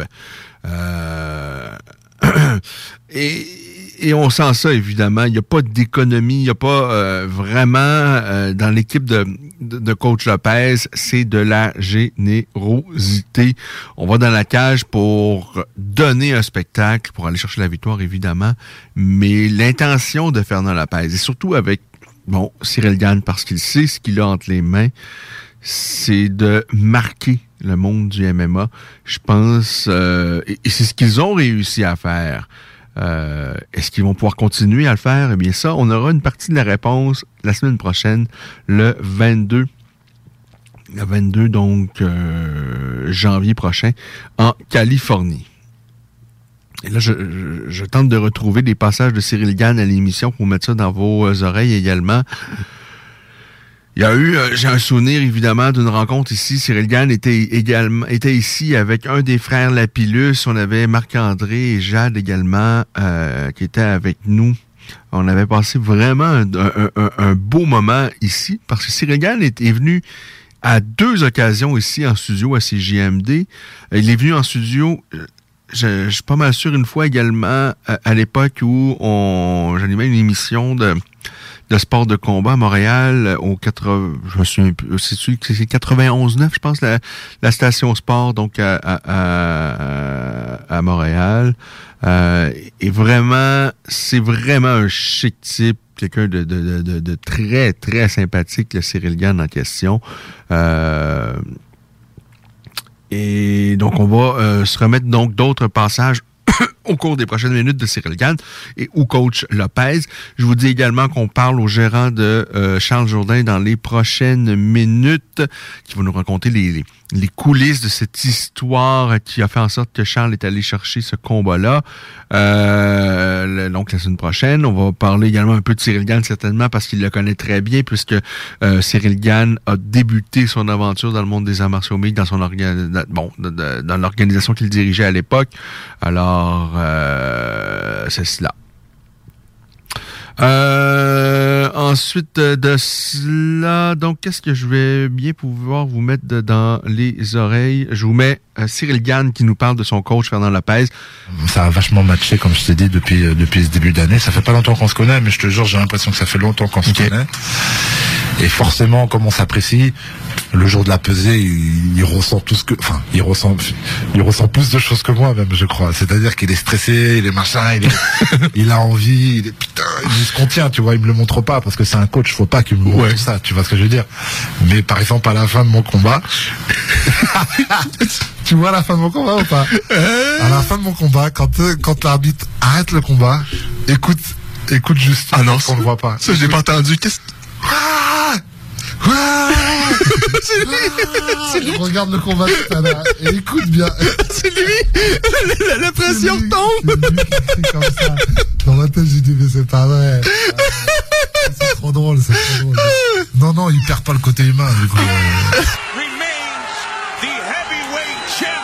Alors ça, c'était Cyril Gann qui nous parlait de son coach Fernand Lopez et ça, c'était en 2018.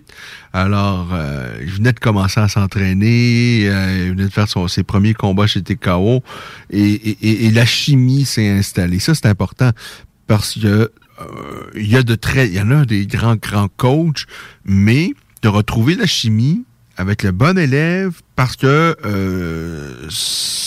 c'est pas n'importe quel, pas parce que vous êtes un bon combattant que vous entraînez avec un grand coach que c'est c'est ce que ça vous prend des fois. Ça, ça,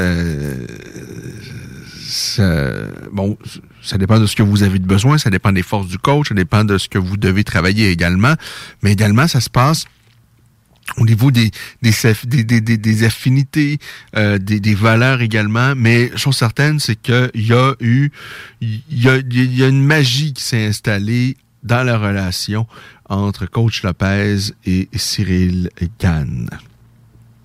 Vraiment quelque chose qui fait en sorte que les deux communiquent très très bien et euh, que les deux s'amusent avant le combat, euh, même pendant, et évidemment euh, après, euh, tout autant, les, les, les, les, les, gars s'amusent. et ça me fait penser à un entraînement public que Cyril Gann avait fait ici à Québec en marge de son combat face à Adam Dashka.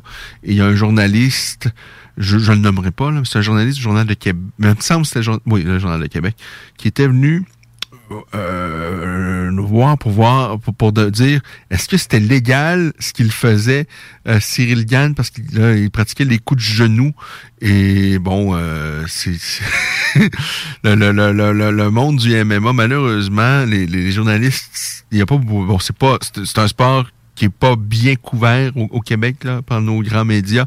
C'est un peu triste, mais euh, tout ça pour dire que, euh, ben oui, évidemment, les coups de genoux, c'est, légal, mais c'est sûr que lorsqu'on regardait le, ce, ce, grand et gros Cyril Gann frapper à grand coup de genou euh, dans les pavos, effectivement, on avait envie de dire, ça ne devrait pas être légal parce que euh, et, c'est la force de Cyril Gann, il y a tellement d'outils, les poings, les genoux, les coudes, tout peut euh, sortir.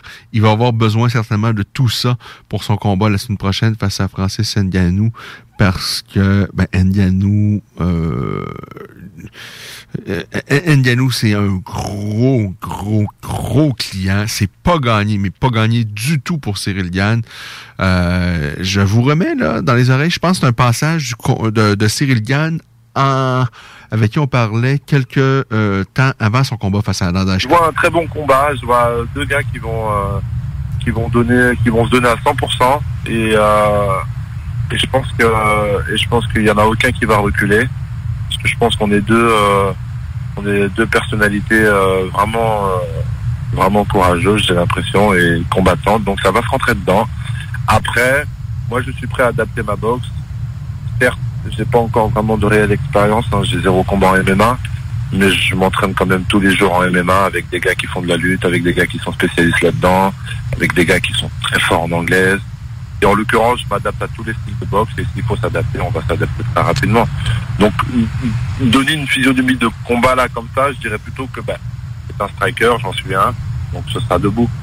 Je pense que ce sera plutôt debout. Et si jamais il essaye d'aller au sol, euh, j'aurai ce qu'il faut pour défendre, il n'y a pas de problème.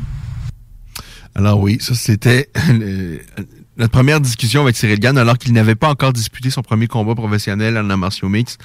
Euh, et, ce combat-là a été euh, vraiment c'était une grande performance de, de, Cyril Gann face à Adam Dashka.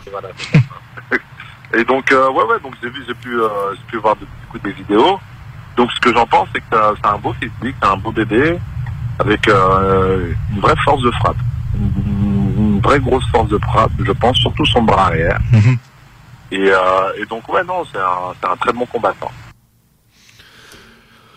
Ah oui, alors il était euh, élogieux à l'égard de, de, de, avant son combat et très respectueux. Même après sa victoire face à Dandashka, Cyril Gann avait a écrit un message à Adam Daishka. Je sais pas c'était quoi la teneur de ses propos, mais bon, euh, vraiment, Cyril Gann ne veut pas, n'entretient pas d'animosité face à ses adversaires. On l'a vu à la pesée de son dernier combat face à Derek Lewis, où Lewis a tenté de l'intimider.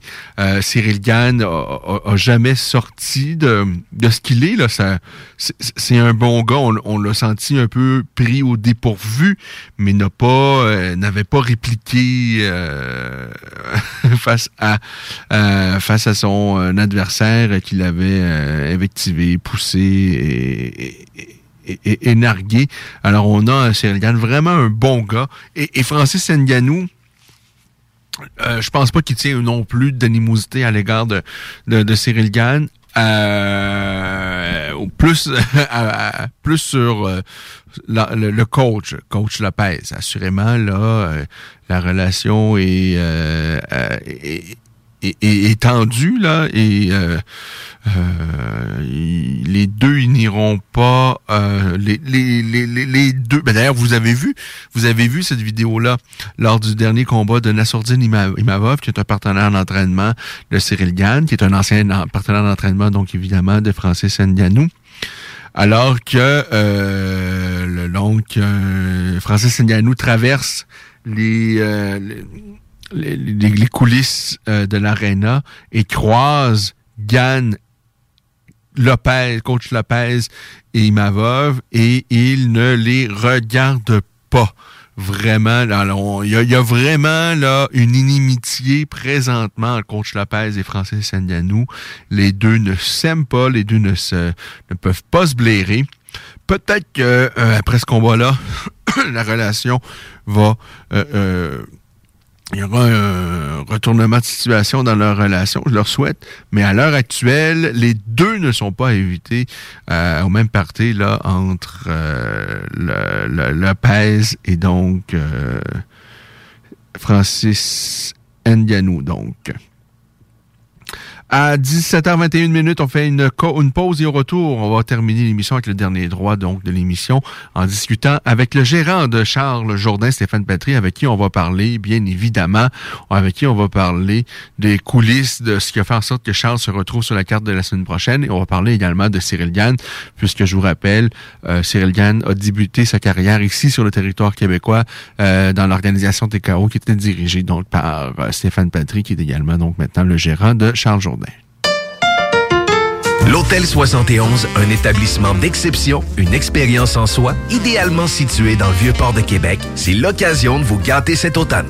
Faites votre nid dans un édifice patrimonial avec vue sur le fleuve, décor feutré moderne à la fois et tous les services, dont le fameux restaurant Il Mato. Reconnu à l'international et à l'échelle canadienne année après année, l'Hôtel 71 est plus accessible que jamais. Encore lauréat du prestigieux et international magazine Condé Nast cette année. L'Hôtel 71, c'est des vacances de luxe en soi, chez soi. Surtout ces temps-ci, laissez pas ça seulement aux voyageurs étrangers. Hôtel71.ca. Sentez-vous en voyage première classe chez vous. Les Taizones de Lévis, Saint-Nicolas et Saint-Romuald sont à la recherche de personnes fun et dynamiques pour compléter leurs équipes de feu. Bénéficie d'horaires flexibles, rabais sur tes repas, partage équitable du pourboire et surtout une tonne de plaisir. Taizone, un emploi avec du kick. Envoie-nous ta candidature sur taizone.ca. Fromagerie Victoria. C'est l'hiver, restez au chaud dans votre auto. Notre service au volant est efficace et ça va vous permettre de vous délecter sans avoir à vous geler le Pizza, lasagne, mac and cheese, panini, poulet popcorn. Fromagerie Victoria, hum, hum, hum. Réservez votre place pour assister aux portes ouvertes du Cégep de Lévis. Informez-vous sur nos 30 programmes préuniversitaires et techniques, discutez avec des étudiants et des professeurs dévoués, découvrez les équipes Faucon et nos autres activités socioculturelles et sportives. Réservez votre place pour le mercredi 2 février entre 17h30 et 20h30 sur cégeplevy.ca. Pour savoir si l'événement passe en mode virtuel suite à de nouvelles directives de la santé publique, consultez aussi cégeplevy.ca.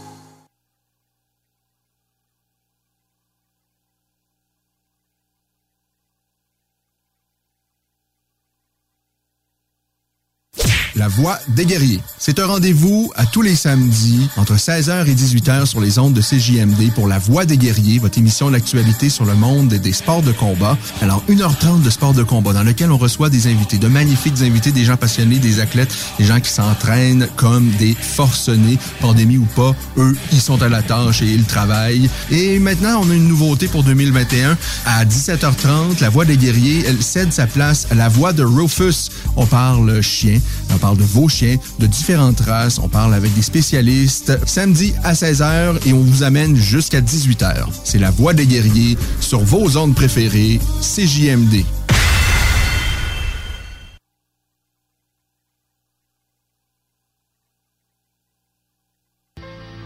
Yeah, yeah. Blue Snap official. And right now, ladies and gentlemen, Niggas premature, wet dreams. I'm all for the money, more cream. Full head of steam like a chronic cloud. I bang for the West, say it loud. Wild low straight out the hood. Niggas calling me eight cause the 38 snub. Couple shots now they off and running. Maybe a couple more till the cops start coming. Funny how they floss, broke ass. Blokes in the hall, no pass. Stomp on a couple old news. Catch them for they running out they damn shoes. I'm tryna stay paid. Me and my bitch low sipping on top grade. Shots of the liquor. Money is the plan, so I double up quicker.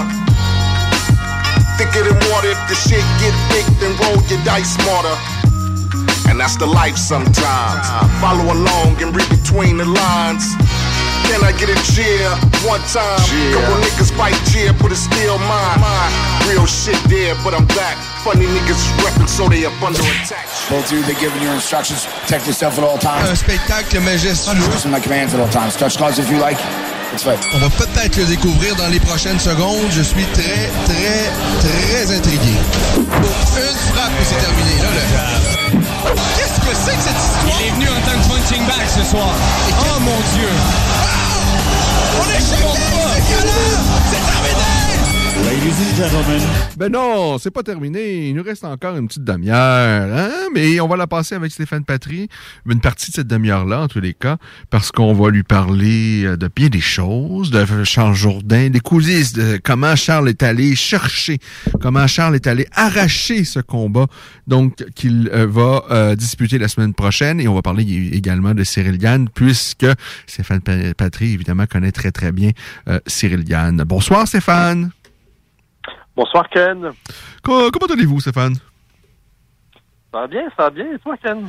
Ben moi, ça va plutôt bien, euh, gonflé à bloc, heureux parce que on a terminé l'année 2021 sportivement, j'entends là, euh, de façon euh, vraiment euh, plus que satisfaisante avec une performance extraordinaire de Charles Jourdain, donc qui euh, euh, est impliqué dans le dernier événement de l'UFC en 2021.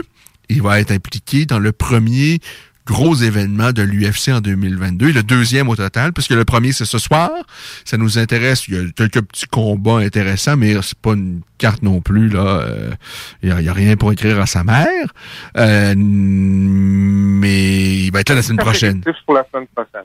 Ça c'est la semaine prochaine, ça? Ça la, la semaine prochaine. Là, on écrit à sa mère, à sa sœur, à son. On invite tout le monde. On invite tout le monde.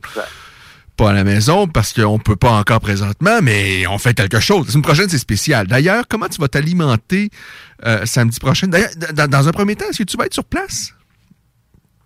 Euh, je ne crois pas que je vais pouvoir être sur place. Euh, par contre, euh, j'essaie de faire les démarches afin de pouvoir être sur place. OK, OK. Là, on a, on a du Charles et on a du Cyril Gann. On va commencer par, on va commencer par qui tu veux commencer? On peut commencer par Charles, euh, parce que c'est un petit peu la nouvelle de l'heure. Euh, c'est quand même gros euh, ce que Charles a décidé de faire, puis c'est ça. Parce que ce que, j'ai vu passer, c'est dans les articles de, médias, ça pouvait nous donner l'impression que c'est l'UFC qui a contacté Charles pour lui dire veux-tu prendre le combat? C'est pas comme ça, je pense, ça s'est passé. Charles a littéralement s'est manifesté, a dit euh, je le prends moi ce combat-là.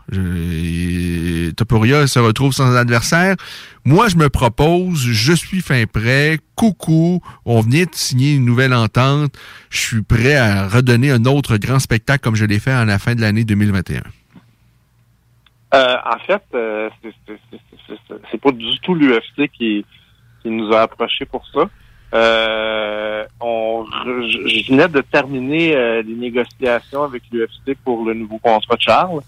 Euh, des négociations qui ont duré quand même un certain temps. Puis euh, euh, on était à l'étape, bon, le contrat était signé, euh, un contrat très lucratif dont Charles était est très heureux, pas était, est très heureux. Euh, vraiment une super belle euh, une super belle ent- entente qui démontre que Charles a, gagné son pari en, en, en prenant la, la- la décision de, de, de faire le dernier combat de son contrat. Euh, bref, donc on était, euh, moi et Charles, en train de discuter sur euh, du, du plan de match pour, euh, pour 2022, à savoir combien de combats il voulait faire, euh, quand il voulait faire son prochain combat parce que évidemment c'est une question qu'il fallait que, que je discute avec l'UFC à leur dire quand est-ce que Charles était prêt à remonter dans la cage. Euh, puis euh, on discutait aussi euh, probablement de parce que Charles voulait aller faire ben, en fait ça fait longtemps que je lui en parle là. et Charles voulait aller faire un, un- un long camp d'entraînement à l'extérieur. Est-ce qu'on peut dire on, peut dire l'équipe parce que je sais que toi, tu es un ardu défenseur, un amoureux en fait de Trevor Whitman. Est-ce que c'était avec cette équipe-là? Puis euh, si c'est le cas, est-ce qu'on qu'on peut le dire? Ou est-ce que je l'ai peut-être un peu dit? Euh, en, fait, on est on n'était même pas rendu à, à choisir si ça allait être avec euh, avec Trevor Whitman, Harry Host ou, ou n'importe qui d'autre. C'était vraiment euh, euh, on parlait en fait on parlait peut-être d'aller faire un long camp d'entraînement à Porto Rico avec euh, avec le, le Danaher euh, Killing Squad. On, par, on, on, on, pensait à la Thaïlande, on pensait à plein de choses. OK. Euh, euh, Whitman aussi les fait, On, on était vraiment pas à l'étape de, de, de, de, demain matin. On, discutait de tout ça. Puis euh, en, en- à cause de ça, Charles se disait bon, ce serait peut-être mieux que je revienne euh, dans l'octogone fin mars, début avril. Donc, euh, c'est de ça qu'on parlait. Puis, euh, moi, je trouvais ça loin un peu fin mars, début avril, parce que euh, Charles, il est jeune, il a 26 ans, euh, il faut qu'il soit actif. Puis, il faut pas qu'il y ait trop de, de, temps qui se passe entre les combats pour pas qu'il y ait de rouille, rouille qui s'installe. Donc, euh, tu sais, j'avais discuté avec ses coachs, avec Fabio, avec euh, avec tout le monde. Puis c'était important pour nous en 2022 que, que Charles soit plus actif, qu'il n'y ait pas au- autant de distance entre ses combats. Tu sais, il y a certaines- Je pense qu'avant, entre ces deux derniers en- entre ces deux, son dernier combat et l'autre d'avant, il y a eu six mois. Ah, c'est drôle, hein? C'est drôle, je disais exactement la même chose. Et, et- et bon, j'ai pas l'impression que tu m'as écouté, mais euh, je disais la même chose. Moi, j'avais beaucoup aimé son combat face à Ro- Royo. Royo? Royo? Et, mais, mais je trouvais qu'il s'était écoulé beaucoup de temps entre ce combat-là et euh, celui qui avait suivi face au grand, le, le, le, le, le, le- le contre qui il avait perdu. C'est ça. Donc, on, on voulait plus qu'il y ait des six mois entre ses combats à 26 ans. Sais, quand il aura 30 ans, peut-être, mais pas à, pas à 26 ans. faut qu'il soit actif. Euh, puis, euh, donc, c'est ça. Donc, euh, avril, mars, je trouvais ça loin. Puis, bon, on en parlait aussi. Puis, je me souviens, on, on a raccroché. Puis, ça, c'était... seconde. On a demandé le combat il y a trois jours ou quatre jours, trois jours. Donc, c'est- bon, mettons que c'était il y a trois jours, donc mercredi. Notre discussion, c'était genre mardi soir, vers, je sais pas, 8 heures. Puis euh, à 10 heures, donc deux heures plus tard, Charles me texte, il dit, moi, euh, elle regarde, euh, euh, il n'a plus, il, il y a n'a plus d'adversaire. OK, et, ben, je le veux. Alors, Charles, là, deux heures, tu me parlais de te battre au mois d'avril. Tu te dans 10 jours. Donc, euh, je l'ai appelé, puis on a, on a bon, il m'a expliqué ses- motifs, puis euh, j'ai j'ai trouvé ça vraiment drôle, parce que, comme je disais, il y a quelques heures qu'on parlait d'avril, puis là, on parle dans 10 jours. Et quels sont-ils euh, et que- quels sont-ils ces motifs qui t'ont qui t'ont qui t'ont bien fait rire? Ben, en fait, c'est pas les motifs qui m'ont fait rire, c'est le fait que Ouais. quelques heures auparavant, on, on était sur mars avril, puis on est rendu dans 10 jours. C'est plus ça qui me faisait rire, c'est comme un changement de cap total. Mais euh, ces arguments étaient un petit peu ce que moi je lui disais, ce que ses coachs lui disaient, c'est qu'il fallait qu'il soit actif et tout ça. Mais aussi le fait que, que Charles, euh, Charles c'est un pirate. Là. Pour lui, là, arriver là, aller se battre dans 10 jours avec le couteau entre les dents, c'est de la piraterie. C'est ça qu'il aime, c'est ça, c'est ça qu'il a besoin. Tu sais, moi, au, au début, avec la, à l'arrivée de Charles à, à l'UFC, euh, tu sais, Charles était jeune, puis tout ça, puis je, je voulais, je voulais pas le mettre dans des dans des situations où il allait avoir trop de pression. Tu sais, je- j'ai toujours voulu le protéger un petit Mhm. peu trop depuis qu'il est arrivé à l'UFC. D'ailleurs, euh, quand ça a été la question de faire le dernier combat de son contrat, c'était un conseil que je lui donnais, mais en ma tête, j'avais peur de lui avoir mis trop de pression. Parce que c'est ça. on- À son dernier combat, il s'est mis beaucoup, beaucoup de pression. On l'a reçu avant ce Oui. combat-là. Il n'a pas joué la sécurité. Il a, il, a tout mis. Parce que s'il perdait, fort probablement, et même s'il gagnait dans un combat en- en- en, euh, très, très ordinaire, l'UFC aurait pu dire on a beaucoup de 130 145 livres. Pour l'instant, on n'a pas besoin de, de toi et on renouvellera pas de combat. Il n'y aura pas de nouveau Ils en contrat. ont, ils en ont presque 100 à 145 livres. Je pense qu'ils sont 94. C'était ma crainte. Est-ce que j'ai fait une erreur de, de, de lui donner cette idée de pas de, de, de pas renégocier le contrat puis d'y aller puis faire le quatrième contrat? Donc, c'était une grosse crainte de ma part. Puis, cette crainte-là s'est transformée en la meilleure nouvelle qui soit pour sa carrière. Il m'a démontré que la pression, non seulement il était capable d'en prendre, mais il était meilleur encore quand il avait de la pression. Donc euh, là, pour moi, c'est plus une crainte de le mettre dans des situations de pression. Puis, c'est bizarre, ce que je veux dire, puis je veux faire aucune comparaison en ce moment en disant ça, mais le jour où j'ai su que Georges allait prendre son envol pendant qu'il était à l'UFC, c'est justement le jour où je me suis dit, bon, regarde, il est capable de prendre la pression, on va y en donner de la pression. Ça, c'est après son combat contre euh, Frank Trigg. Donc, tu sais, c'est un peu le même déclic. là. C'est pas du tout le même genre d'athlète. J'ai aucune idée s'ils vont avoir la même carrière, mais le déclic, pression, c'est un petit peu le même sentiment que j'ai eu euh, quand j'ai vu performer euh, dans son dernier combat. Donc, euh, c'est ça. Donc, il m'arrive, il me dit, euh, regarde, euh, c'est un, je le veux. euh, c'est un gars qui est très, très, très bon. Par contre, je pense qu'il a un style parfait pour moi. Il est pas grand, il a pas une grande portée. C'est quelqu'un, c'est un quelqu'un qui va avec une bonne droite qui va essayer d'amener au sol, tu sais. Puis, Ouais. euh, il m'a il m'a parlé un petit peu de sa stratégie, euh, la stratégie qu'il a concoctée avec ses coachs. Euh, puis euh, ça fait beaucoup de sens. Donc euh, je lui ai demandé à plusieurs reprises, euh, t'es sûr, t'es sûr, t'es sûr? puis euh, il était vraiment convaincu. Puis pas t'es sûr parce que je doutais, là, juste t'es sûr parce que c'est dans 10 jours. Euh, avec, euh, avec un long camp d'entraînement, j'ai aucun doute que Charles va partir là. Euh, à, à 10 jours, ma crainte, évidemment, c'était, au départ, c'était son cardio, c'était tout ça, son timing. Et Ses, jambes, est-ce qu'elles sont, sont complètement remises? Parce que il, en a donné des coups à son dernier combat. Et, a, donné autant de coups de pied sur, sur, les jambes de son adversaire. C'est sûr qu'on, sort avec les jambes, les, les pieds, les, les, les chevilles endoloris. là. Oui, non, il est, euh, il est- ça fait trois semaines qu'il a recommencé à s'entra- à s'entraîner, dont deux semaines beaucoup, euh, assez intenses. Euh, donc, euh, non, il est, euh, tout va bien au niveau de sa santé. euh, son, son, son cardio est excellent, son timing est bon. Puis, non, il, il est prêt. Puis, il a un bon plan de match. il est en forme. il, a, il a- il un bon cardio. Il est, c'est un athlète, Charles. Un vrai de vrai. Puis, je pense que samedi prochain, il va, il va surprendre tout le monde. Et c'est un gros client. Moi, ce que j'aime, ce que je trouve que c'est couillu, et c'est ce que j'aime de la part de Charles. Et, ça, tu l'as vu. tu- euh, je pense pas que tu le découvres maintenant. On l'a vu à l'époque de TKO, organisation que tu dirigeais, et on, on l'a vu, Charles. C'est un gars qui a besoin de défis. C'est un gars qui, aime voir des grandes choses. Et Topuria, c'est pas un grand nom. C'est pas un gars qui a beaucoup de notoriété. Par contre, pour moi, c'est un gars qui est plus dangereux actuellement que Cobb Swanson. Comme Swanson que Charles aimerait beaucoup affronter. J'imagine peut-être que ça va se faire éventuellement. Et Swanson, il a une très belle carrière. C'est encore un gars qui, qui est dangereux.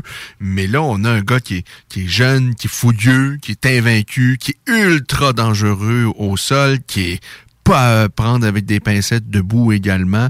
Vraiment, là, de, c'est pas le, genre de gars que tu choisis d'affronter. Parce que, Non, mais, mais, mais, mais c'est le genre de gars euh, que si tu es en mesure de battre à ce stade-ci, parce qu'il faut pas oublier que c'est quelqu'un, euh, Ilia, c'est quelqu'un qui, qui, qui est très, très bien vu par les gens de l'UFC. Euh, c'est quelqu'un qui, avec une autre victoire, se serait retrouvé dans le top 15. Donc, euh, pour Charles, d'aller battre ce gars-là, euh, d'enlever le momentum à ce gars-là, puis de se l'approprier, euh, c'est quelque chose de gros puis d'important. Un petit peu comme quand Georges a battu Frank Trigg. Donc, pour, pour revenir à ce que tu me demandais, donc c'est ça. Fait quand Charles me dit que, que, que, que- que- qu'il le veut, est prêt, j'ai parlé à Charles, j'ai parlé à ses coachs, puis euh, c'était clair, net et précis, c'était un combat qu'il voulait. C'est un combat qui était intéressant, c'est un adversaire qui avait de l'allure. Là, c'était à partir de ce moment-là, c'était mon travail de, de convaincre l'UFC euh, que Charles était le candidat idéal. Donc, euh, est-ce que ça a été compliqué? euh, ça, en fait, ça n'a pas été compliqué euh, parce que quand je leur ai parlé, euh, tout de suite, euh, ils, sont, ils ont été intrigués par le combat. Ils étaient vraiment euh, excités par ce combat-là parce que, évidemment, eux sont là pour euh, vendre un spectacle. Puis euh, d'avoir euh, ces deux gars-là dans une cage ensemble, c'est sûr que ça va être un, un excellent combat.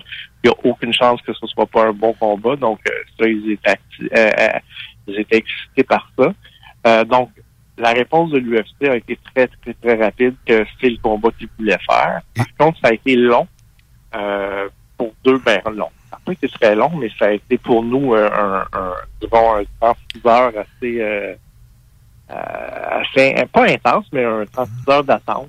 C'est plate d'attendre, surtout dans le cas de Charles qui, veut- qui va se battre dans le jour, donc il faut qu'il change plein de choses. là. C'est comme donc 36 heures, c'est très long. Donc euh, il y a deux choses. Premièrement, euh, l'adversaire était déjà dans l'avion euh, au moment où on parle à l'UFC, donc il était au-dessus de l'Atlant- de l'Atlantique à ce moment-là. Puis euh, quand, quand ils sont arrivés, euh, on, on- on- lui a proposé euh, Charles. De ce que j'ai su, là, vraiment, ce que je vais dire là, c'est de ce que j'ai su. Euh, le- Ilya a accepté le combat après euh, quelques heures de réflexion. Par contre, l'agent, euh, parce que il était sur le il était pour faire le troisième combat de son contrat. Euh, donc l'agent a dit à l'UFC, OK, on va prendre Charles, mais on veut renégocier no- notre nouveau contrat tout de suite. Donc, euh, à partir de ce moment-là, leur discussion, je sais pas c'était quoi les chiffres, qu'est-ce qui s'est passé, mais une fois qu'ils se sont entendus, il fallait que Dana White approuve. Parce que quand un contrat est négocié par un des matchmakers, dans la majorité des cas, euh, quand c'est des montants intéressants, un petit peu comme le, nouveau contrat que Charles vient de signer, là, ça doit être approuvé par, par Dana. Puis euh, c'est ça qui a été long, euh, je pense, parce que à partir du moment où j'ai su cette information-là, il s'est passé presque 18 heures. Donc euh, euh, après ça, ben là, les médias ont commencé à dire je me souviens que j'ai vu Ariel Elwani en premier dire que- qu'il avait accepté d'affronter Charles. Donc là, moi, quand j'ai vu ça, je l'ai appelé l'UFC. Puis c'est là que le fameux 18 heures dont je vous parle, c'est à partir du moment où certains médias commencent à l'annoncer. Donc, c'est que l'agent avait laissé sortir l'info que oui, oui, nous, on a accepté. Maintenant, euh, on négocie un contrat. Donc, c'est un petit peu pour mettre de la pression sur l'UFC, je pense.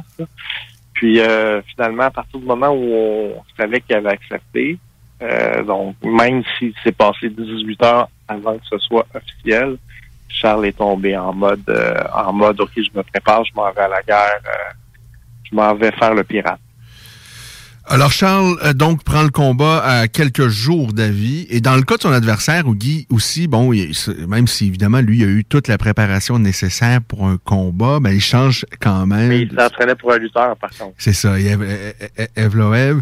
Ça, c'est le gars qui m'avait vraiment impressionné parce que lui, il avait complètement annihilé à son dernier combat euh, Hakim Daoudou, qui est un autre, qui est peut-être l'autre meilleur Canadien dans la, dans la division évolue Charles Jourdain, qui c'est comme c'est un combat rêvé là, de voir Daoudou éventuellement au Centre Bell euh, face à Charles Jourdain parce que les deux aiment beaucoup s'exprimer debout. Ce serait un combat extraordinaire. Mais Daoudou avait Les deux pour un, les deux pour un titre, ça serait exceptionnel. un peu comme euh, Nganou et Gann. Ouais.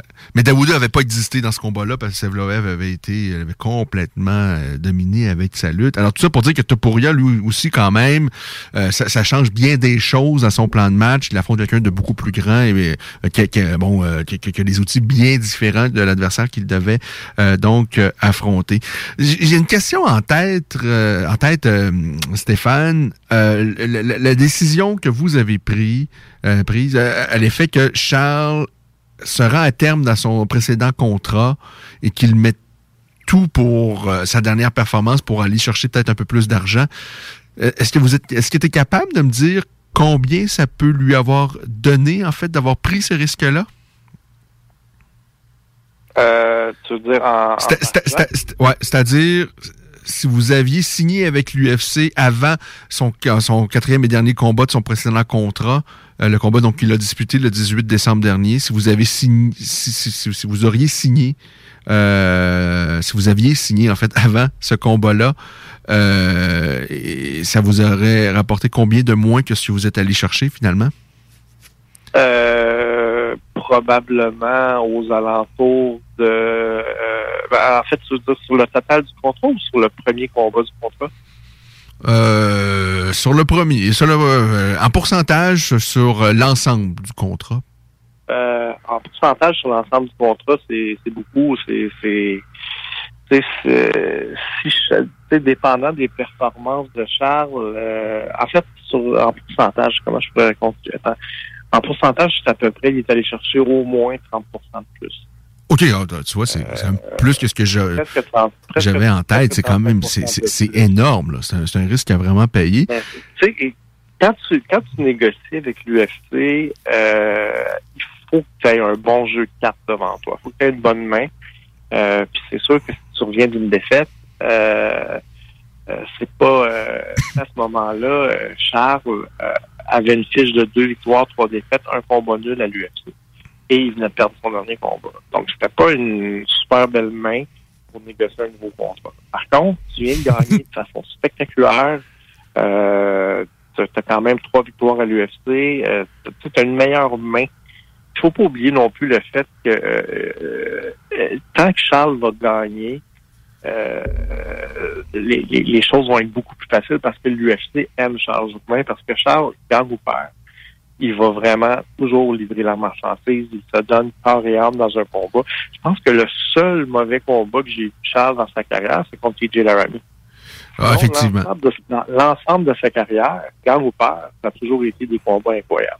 Et, à son dernier combat, euh, bon, euh, malheureusement pour Charles, c'est que ça a été une carte exceptionnelle. Mais sinon, dans un événement ordinaire de l'UFC, il va chercher un bonus de performance sûr. Euh, C'est sûr.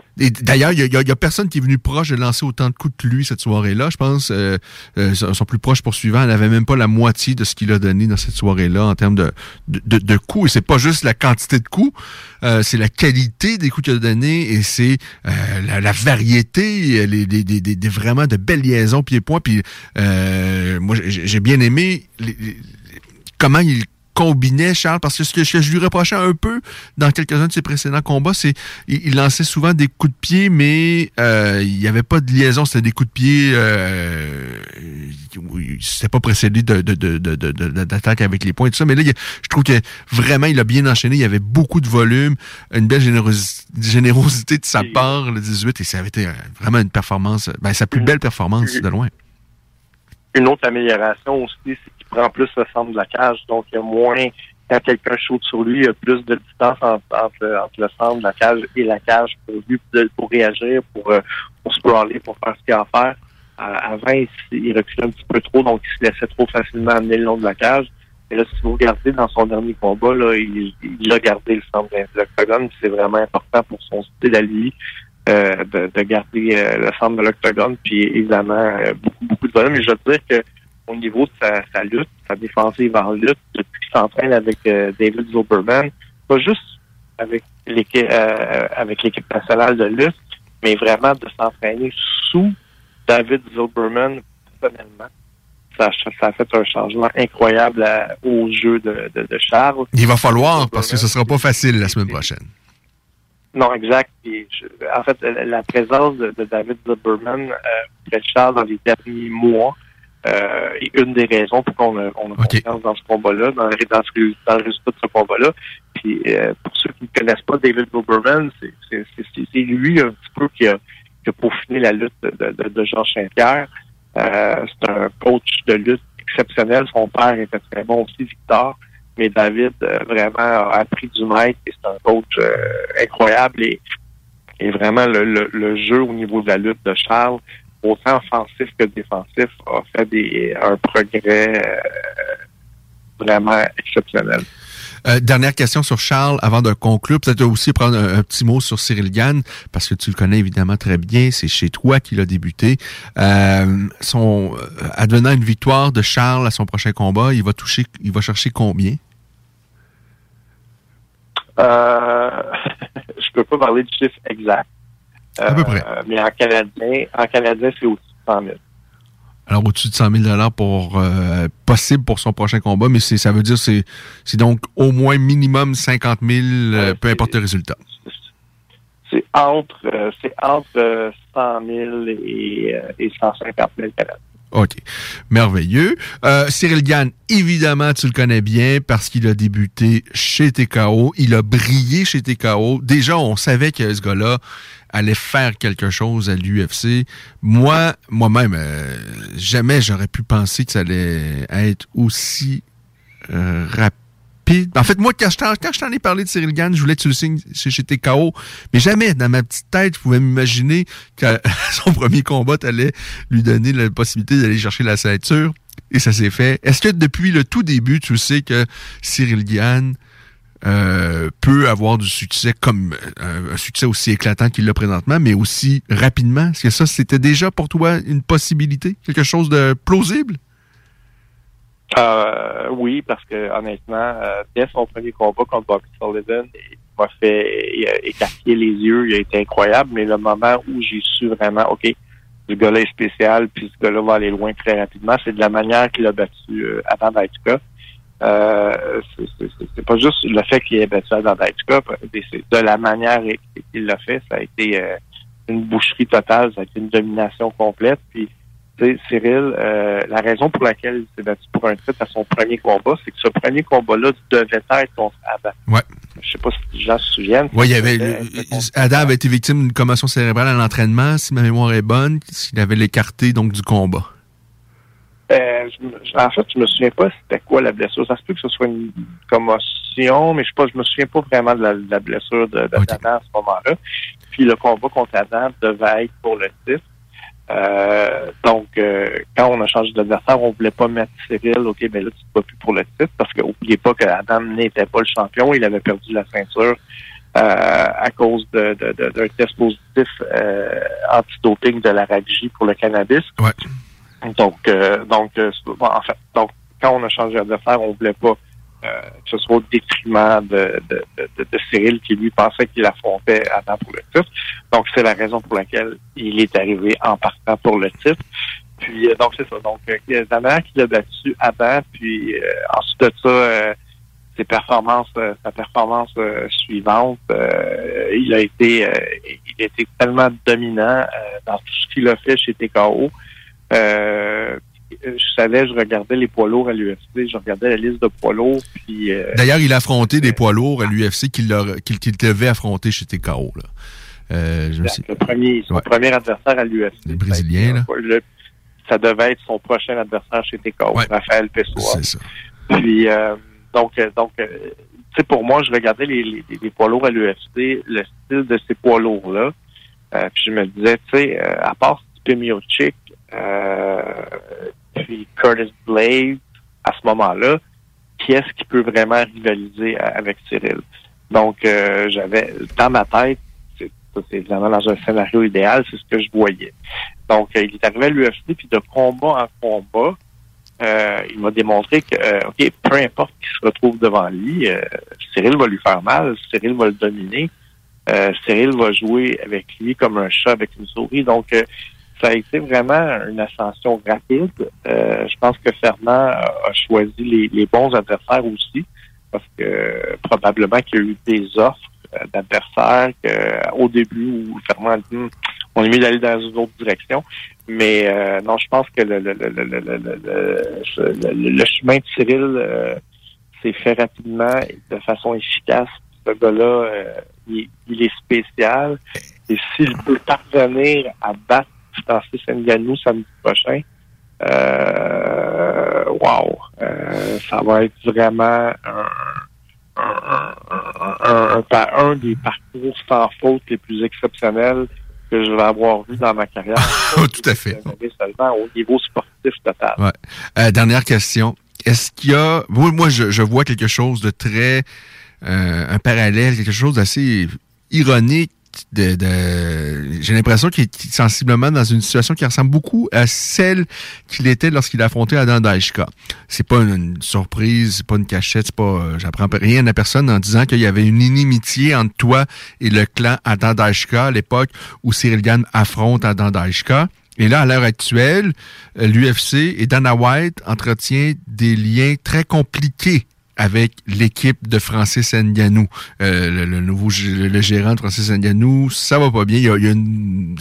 En tout cas, c'est pas très cordiaux les relations qu'ils entretiennent ensemble entre l'UFC et l'équipe de management de, de, de Francis Ngannou. Est-ce que toi aussi, tu y vois une similarité, quelque chose de, qui se ressemble? oui, il y a une grosse, il y a une grosse similarité. Je peux te dire que euh, je peux te dire que Dana White déteste l'équipe de, gérance de, Francis Ngannou. Euh, il les déteste amèrement. Et probablement que sous sa chemise, euh, lors du combat de, samedi, il va avoir un t-shirt euh, bon gamin. Ah, ça me pousse à te poser vraiment la dernière question, Stéphane.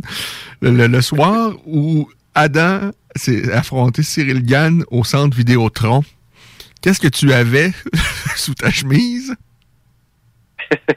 ben, il fallait que, il fallait, honnêtement, il fallait que je demeure neutre parce que dans mon rôle de promoteur, je suis toujours, toujours demeuré neutre.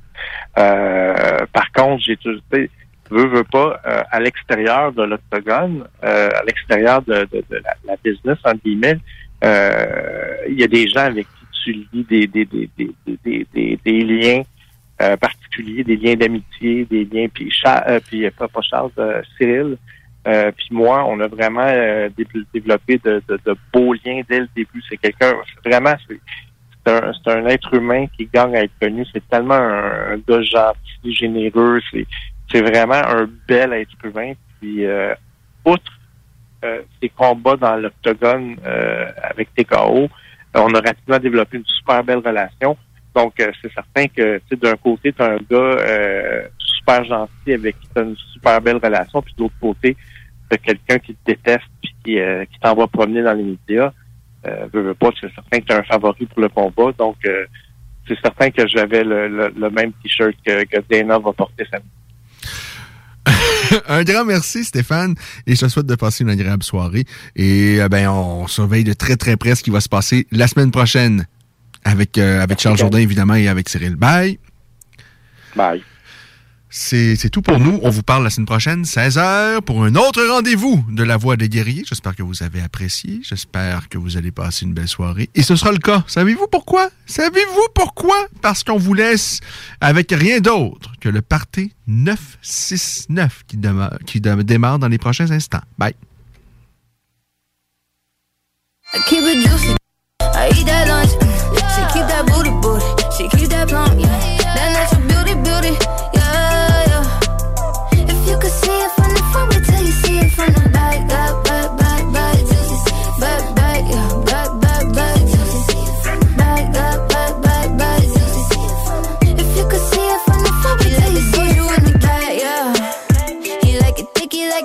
Yeah.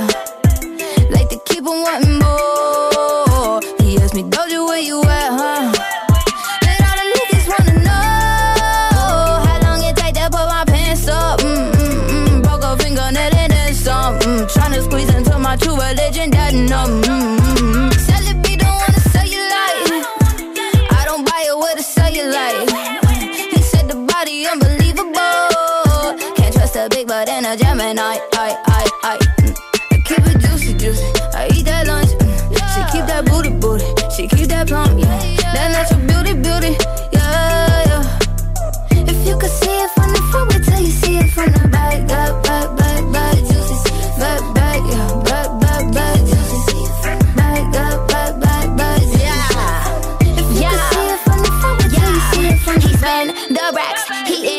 Trap. I'm fit and fat, he live for that. Okay, he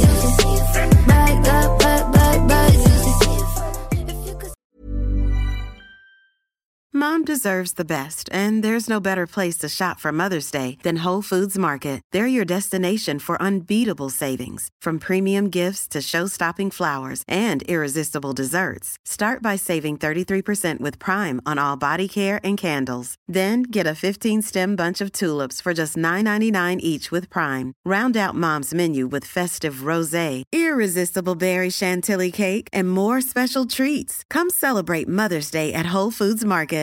Even when we're on a budget, we still deserve nice things. Quince is a place to scoop up stunning high-end goods for 50 to 80% less than similar brands. They have buttery soft cashmere sweaters starting at $50, luxurious Italian leather bags, and so much more. Plus, Quince only works with factories that use safe, ethical, and responsible manufacturing. Get the high-end goods you'll love without the high price tag with Quince. Go to quince.com slash style for free shipping and 365-day returns.